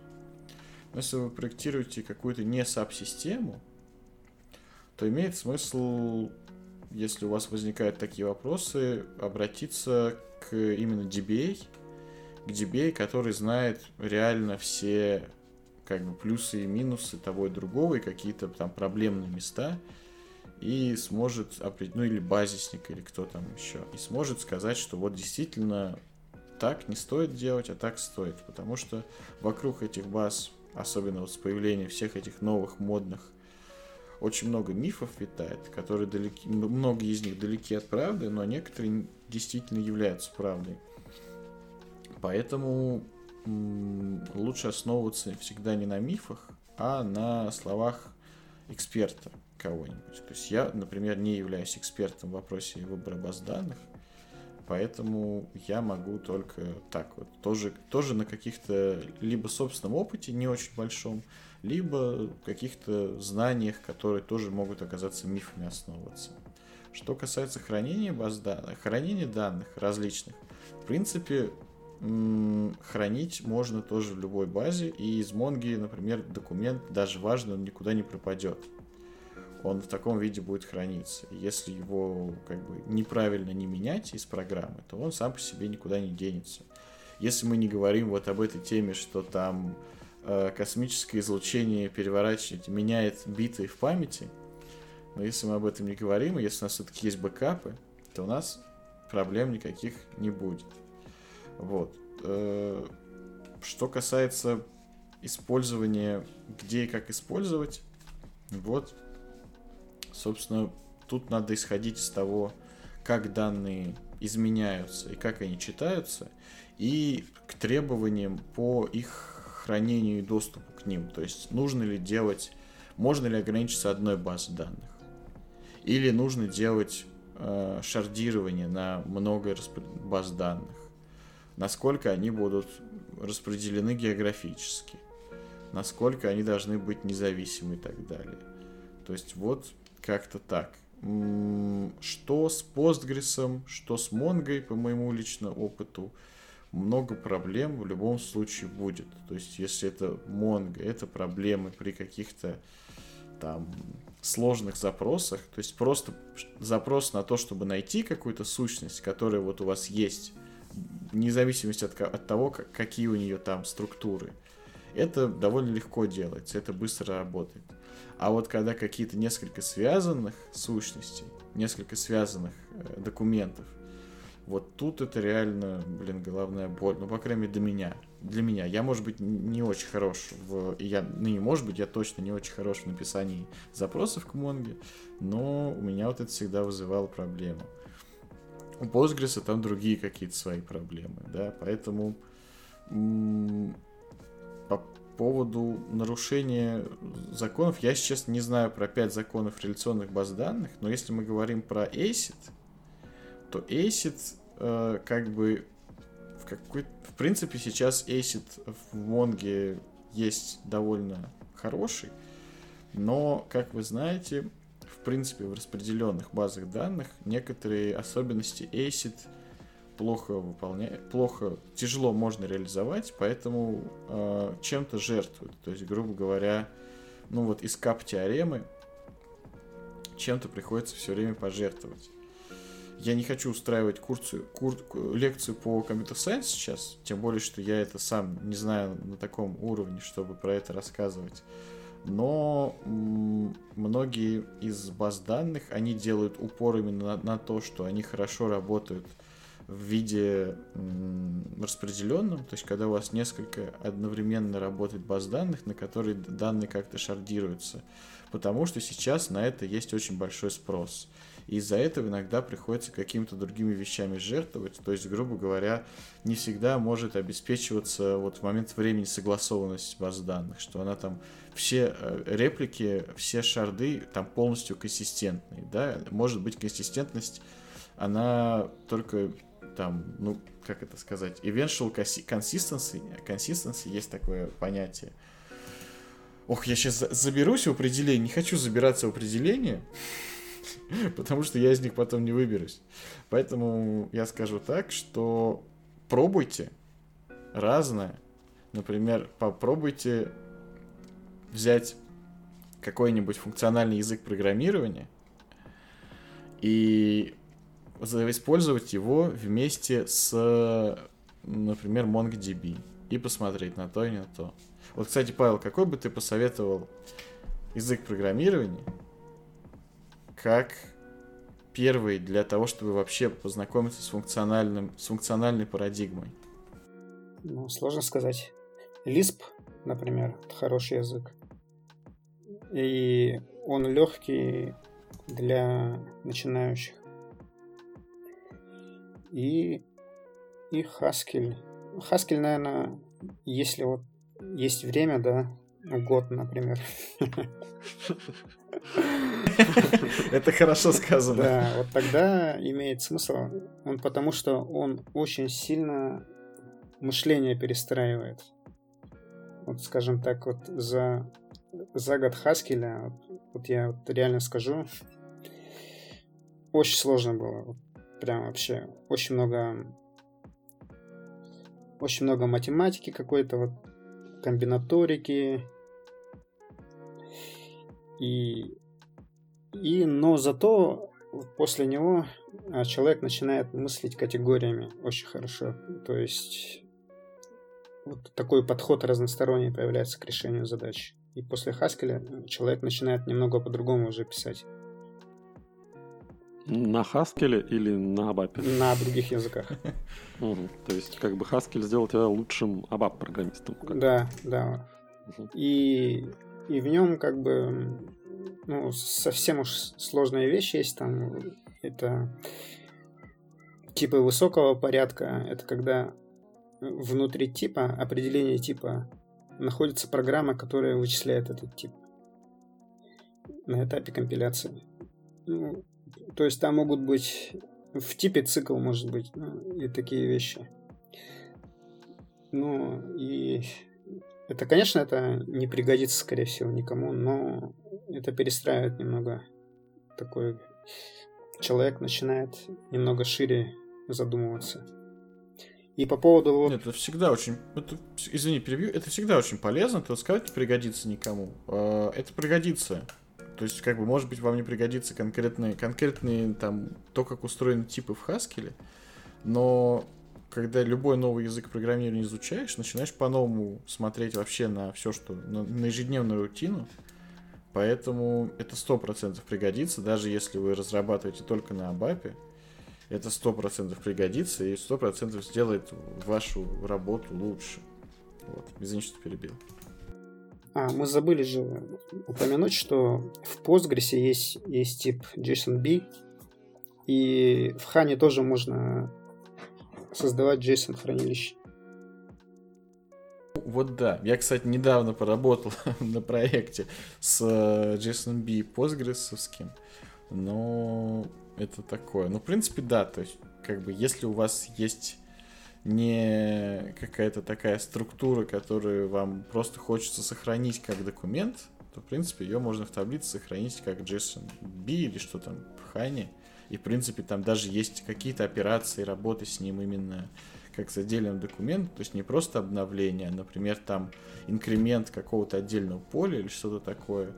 Но, опять же, это все очень слабо ложится на то, как, в принципе, ABAP работает с данными как мне кажется.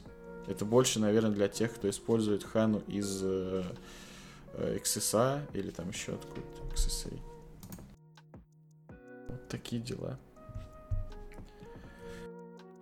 Ну, в, в любом случае, скорее всего, э, я добавлю просто, в любом случае, они придут, скорее всего, или там Memcached, Redis, вот это все. Если сейчас не используется, то, скорее всего, будет в будущем использоваться.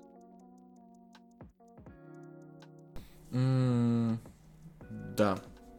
Я думаю, что да. Ну, как бы, опять же, не факт, что с ними будет взаимодействовать тот же ABAP разработчик, потому что те же Memcached или там Redis или там etcd, они больше для э, работы с какими-то именно key-value значениями, которых, в принципе, не так много в Абапе, то есть обычно туда хранят, ну вот часто туда хранят какой-то кэш или какие-то там данные, например, сессии. То есть если мы говорим про... Это мы уже забегаем в тему следующего подкаста. Если мы говорим про stateless приложение, то вот как бы stateless, они за счет того, что этот стейт хранится просто не в сессии, не в рантайме приложения, он хранится в базе данных. И, например, этим стейтом является авторизация пользователя. И вот, например, это часто хранят в каком-нибудь Redis, в каком-нибудь Memcached, то есть пользователь приходит, у него есть некий ID, который у него, например, в браузерной куке хранится. По этому ID мы идем в Redis, или там Memcached, или etcd, или еще куда-нибудь. Берем, смотрим, есть ли по этому ID что-то там сессия. Если она есть, объект этой сессии мы возвращаем. И смотрим, ну, что там, что там, валидный он или нет, и так далее. И вот таким образом, собственно, малой кровью реализуется stateless в системах, где состояние как таковое есть. То есть, например, состояние сессии какой-то. Да. И вот так. То есть, как бы да, это полезно знать, это полезно уметь, потому что потихоньку это проникает в мир Абапа. И уже в Хане есть тот же, вот правильно сказали, про что-то вроде JSON-B и что-то подобного. То есть хуже не будет от того, чтобы это попробовать, поэтому я всем советую в свободное время какой-нибудь простенький простенькое приложение, которое, я не знаю, там считает, сколько пиццу в неделю стоит заказать, а когда стоит остановиться, вот можно реализовать при помощи этих новых интересных технологий. Заодно язык посмотрите, и базу данных, и много чего другого. А, я хотел еще добавить. Возникла мысль вот а, в Хане, да, именно в транзакционной. Сейчас, сейчас вроде бы, ну, если я не ошибаюсь, возможно только одна нода. А в, анал- в аналитике, в BV, там у них многонодовая хана уже с самого начала. И, то, и скорее всего, они, они пока не смогли сделать консенсус на сетевой транзакции, ну, на распределенной. Из-за сложности внутреннего, наверное, состояния хана самой. Слышали, да? Там есть мастер, есть... Э, как называется? Дельта мастер. Слейв? А. Слейв? Нет, в смысле, или, что, что данные, они не сразу попадают а. вниз, да, вот на, на носители, а потихоньку как бы угу. потихоньку происходит мердж, да, мердж дельты и, и мастера. И вот так, если, если много нот, то, видимо, сложно достичь консенсуса такого, чтобы, чтобы не было как в этих в NoSQL, да, делаешь выборку, сколько там на счете баланс, и и пока, ну, допустим, REST, REST приложение какое-то, и в начале его работы там один баланс был, в конце другой там какая-то разница вот это вот. Но в, в принципе, да, вот этот подход, который ты озвучил, event sourcing, он вообще, ну, субъективно, он мне очень нравится, потому что можно как бы по времени назад ходить туда-сюда, смотреть, что, что происходило. Но ну-ка, но доживем ли мы до, до этого в Бапе? Ну, что-то сомневаюсь, конечно. Я думаю, что доживем. Тем более, в принципе, я вот не помню, как точно хранятся у нас финансовые всякие вещи, но, по-моему, они, в принципе, в чем-то близ, близко к этому. То есть там как бы вот эти тоже э, дебиты, дебиты, кредиты, сколько ушло, сколько пришло, это по большому счету тоже sourcing. Вот. Так что вот так. Но рас... а то, что касается... Если база распределенная, то mm. уже какие-то вот нестыковки могут быть. Но если база распределенная, это, опять же, это не имеет отношения непосредственно к SQL или NoSQL базам данных. Это просто как бы, ну, та, то есть любые базы данных бывают распределенными, и как бы если нужно шардировать, то приходится как-то с этим делать. Тут уже это возникает проблемы, которые возникают чисто из-за распределенности баз данных, вне зависимости от того, как, как, что это за база. Это там... Но с другой My, стороны же... SQL или MySQL? Данные же, они могут быть важными, да? И... Да. Вот как, как бы объяснить. Вот REST, да, в REST нету, да, стейта. И или ну, как ты говоришь? Нет, а? в REST, в, REST, в REST нет вообще ничего связанного с этим. То есть у тебя угу. может быть Но UI, state, может не uh, быть. UI5, он же реализует REST модель, как я так понимаю. Ну да, но я имею в виду в, самой, в самом REST э, нет таких понятий. То есть э, это просто передача, передача данных. А вот э, как это реализовано, это может быть либо с тем, что состояние хранится непосредственно в приложении, либо она хранится где-то в BD, либо как-то еще. Вот я имею в виду, что в REST-приложениях, если тебе нужно какую-то транзакцию сделать, то ты вынужден использовать что-то типа software transactional memory. Это когда у тебя собираются вот эти а, твои действия, да? И если в начале действия и в конце действия данные, которые ты извлекал, совпадают, то считается, что транзакция безопасная, и мы можем ее выполнить или попытаться выполнить. Ну, это по большому счету compare and set, да. Да, типа, как сказать, много попыток записи может быть. Но с другой стороны, если, если конкурентная запись происходит, то так, вот такое, наверное, не прокатит. Ну, для этого есть блокировки, опять же, логические, в том же Абапе, который, в принципе, вот это и... Это все, это все методы безблокировочные. А у нас есть хороший инструмент блокировок, который, в принципе, всегда используется и просто на нужную сущность ставится блокировка. И этот э, такой подход, в принципе, очень популярен вот как раз в, в работе с какими-то важными данными, если мы, например, про, под финансовые данные говорим. Что если начинается какая-то операция с финансовым аккаунтом, то он, на нем либо резервируются какие-то деньги, и, соответственно, пока операция не закончится, они будут зарезервированы. Это значит, что ну, никто не сможет конкурентный э, с ними что-то сделать. Либо вообще весь аккаунт блочится, если это какие-то там еще вещи. Поэтому как бы это работало и до изобретения в Абапе, можно сказать, вот этого вот stateless подхода, когда у нас после каждого шага данные как бы как-то фиксируются в БД. Это и работает, в принципе, наверное, ну, я говорю, наверное, потому что я не заглядывал, как там это сейчас реализовано, но, по идее, это будет нормально работать и вот с таким подходом, как реализует, реализуется с приходом Фиори. Вообще, конечно, Поэтому... э, угу. по идее, без блокировок должно было это работать. Ну, по задумке, то есть э, это а, альтернатива, то есть блокировка, э, STM, да, и... Ну, по идее, да. То есть, если какой-то... Э, если какой-то, скажем так, финансовое действие, то да, там просто в начале в начале как-то стан... Ну, это по большому счету двухфазный комит. То есть мы вначале говорим, что хотим совершить операцию, а в конце говорим, все, будем ли мы ее совершать или откат. Вот. То есть, в принципе, это вот как, как один из вариантов работы с этим. И это, ну, соответственно, может на любой базе данных быть реализовано.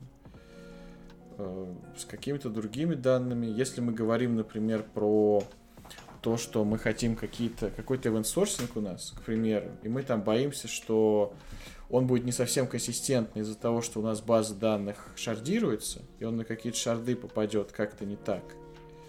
И у нас вот как раз тот самый eventual consistency, по-моему, называется. Дайте-ка я даже... Ну, я не, не хочу сейчас э, искать, но суть в том, что если мы вот этого боимся, то нам, значит, нужно шардинг таким образом реализовывать, чтобы у нас м, те данные, которые мы хотим, чтобы были всегда целостные, они попадали всегда на одну конкретную базу. То есть, грубо говоря, сделать так, чтобы, к примеру, по ID, э, ID, как это называется?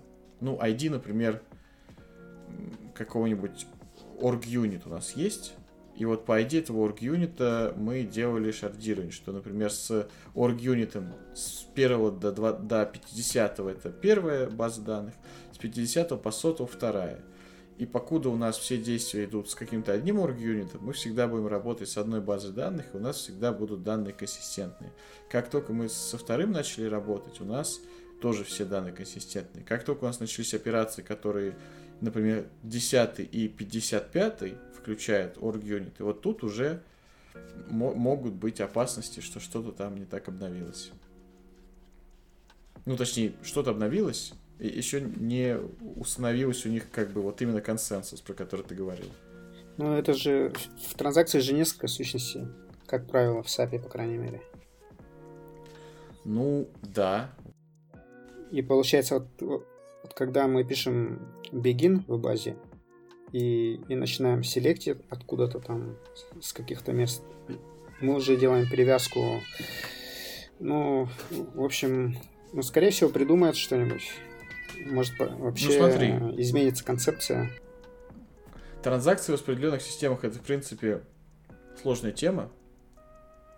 То есть именно в распределенных и, и как в распределенных базах данных, так и в распределенных системах, как, например, микросервисах.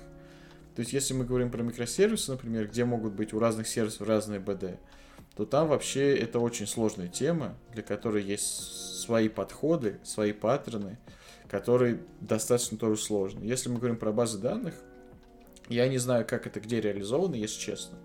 Но, насколько я знаю, это тоже сложная тема, об которой уже там десят, десятки лет бьются. И решений таких, чтобы распределенная база э, какая-нибудь там работала так же хорошо в, в плане ACID, так же, как и нераспределенная база данных, невозможно. То есть всегда это будет какой-то трейдов. И нужно понимать, какой это трейдов, и, собственно, логику строить свою из учета этого трейдофа, так или иначе. То есть он может быть такой, например, что в какой-то момент данные будут не сразу доступны, придется подождать. Или там что-то еще, или что-то еще. То есть, в принципе, инструменты решения есть, но они сложные.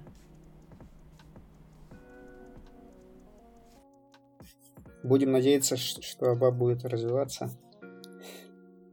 Вот такие дела. И в заключении, наверное, можно сказать, что в принципе большинство из баз данных работают с данными в целом неплохо, но у всех есть свои особенности. Эти особенности касаются и того, как они хранят данные, и того, как их пишут и читают, и важный, важный аспект тоже, как они работают в условиях нескольких инстансов непосредственно базы данных. Поэтому, если вы хотите об этом побольше узнать, пробуйте, читайте и спрашивайте у своих базисников. Они-то наверняка знают. Вот. На этой веселой ноте, наверное, мы будем уже закругляться. Тем более, что мы уже почти больше двух часов сидим. Поэтому хочу сказать большое спасибо Павлу за то, что пришел сегодня. Спасибо, Павел. Спасибо вам. Угу. До встречи. Спасибо. Очень интересно было послушать про функциональное программирование. Я всем советую хотя бы одним глазком глянуть на функциональное программирование, потому что тут самое главное даже не столько, сколько именно сами языки, сколько действительно парадигма, которая сейчас просачивается во все другие языки, в том числе в ABAP. Поэтому имеет смысл попробовать и решить для себя, насколько это нравится. Вот. Спасибо большое коллегам, которые участвуют сегодня. Спасибо Илье, который уже... Э, точнее, спасибо Ивану, который уже убежал. Спасибо, Илья. И спасибо вам, дорогие слушатели, за то, что слушаете нас. И до встречи в следующем выпуске. Всем пока!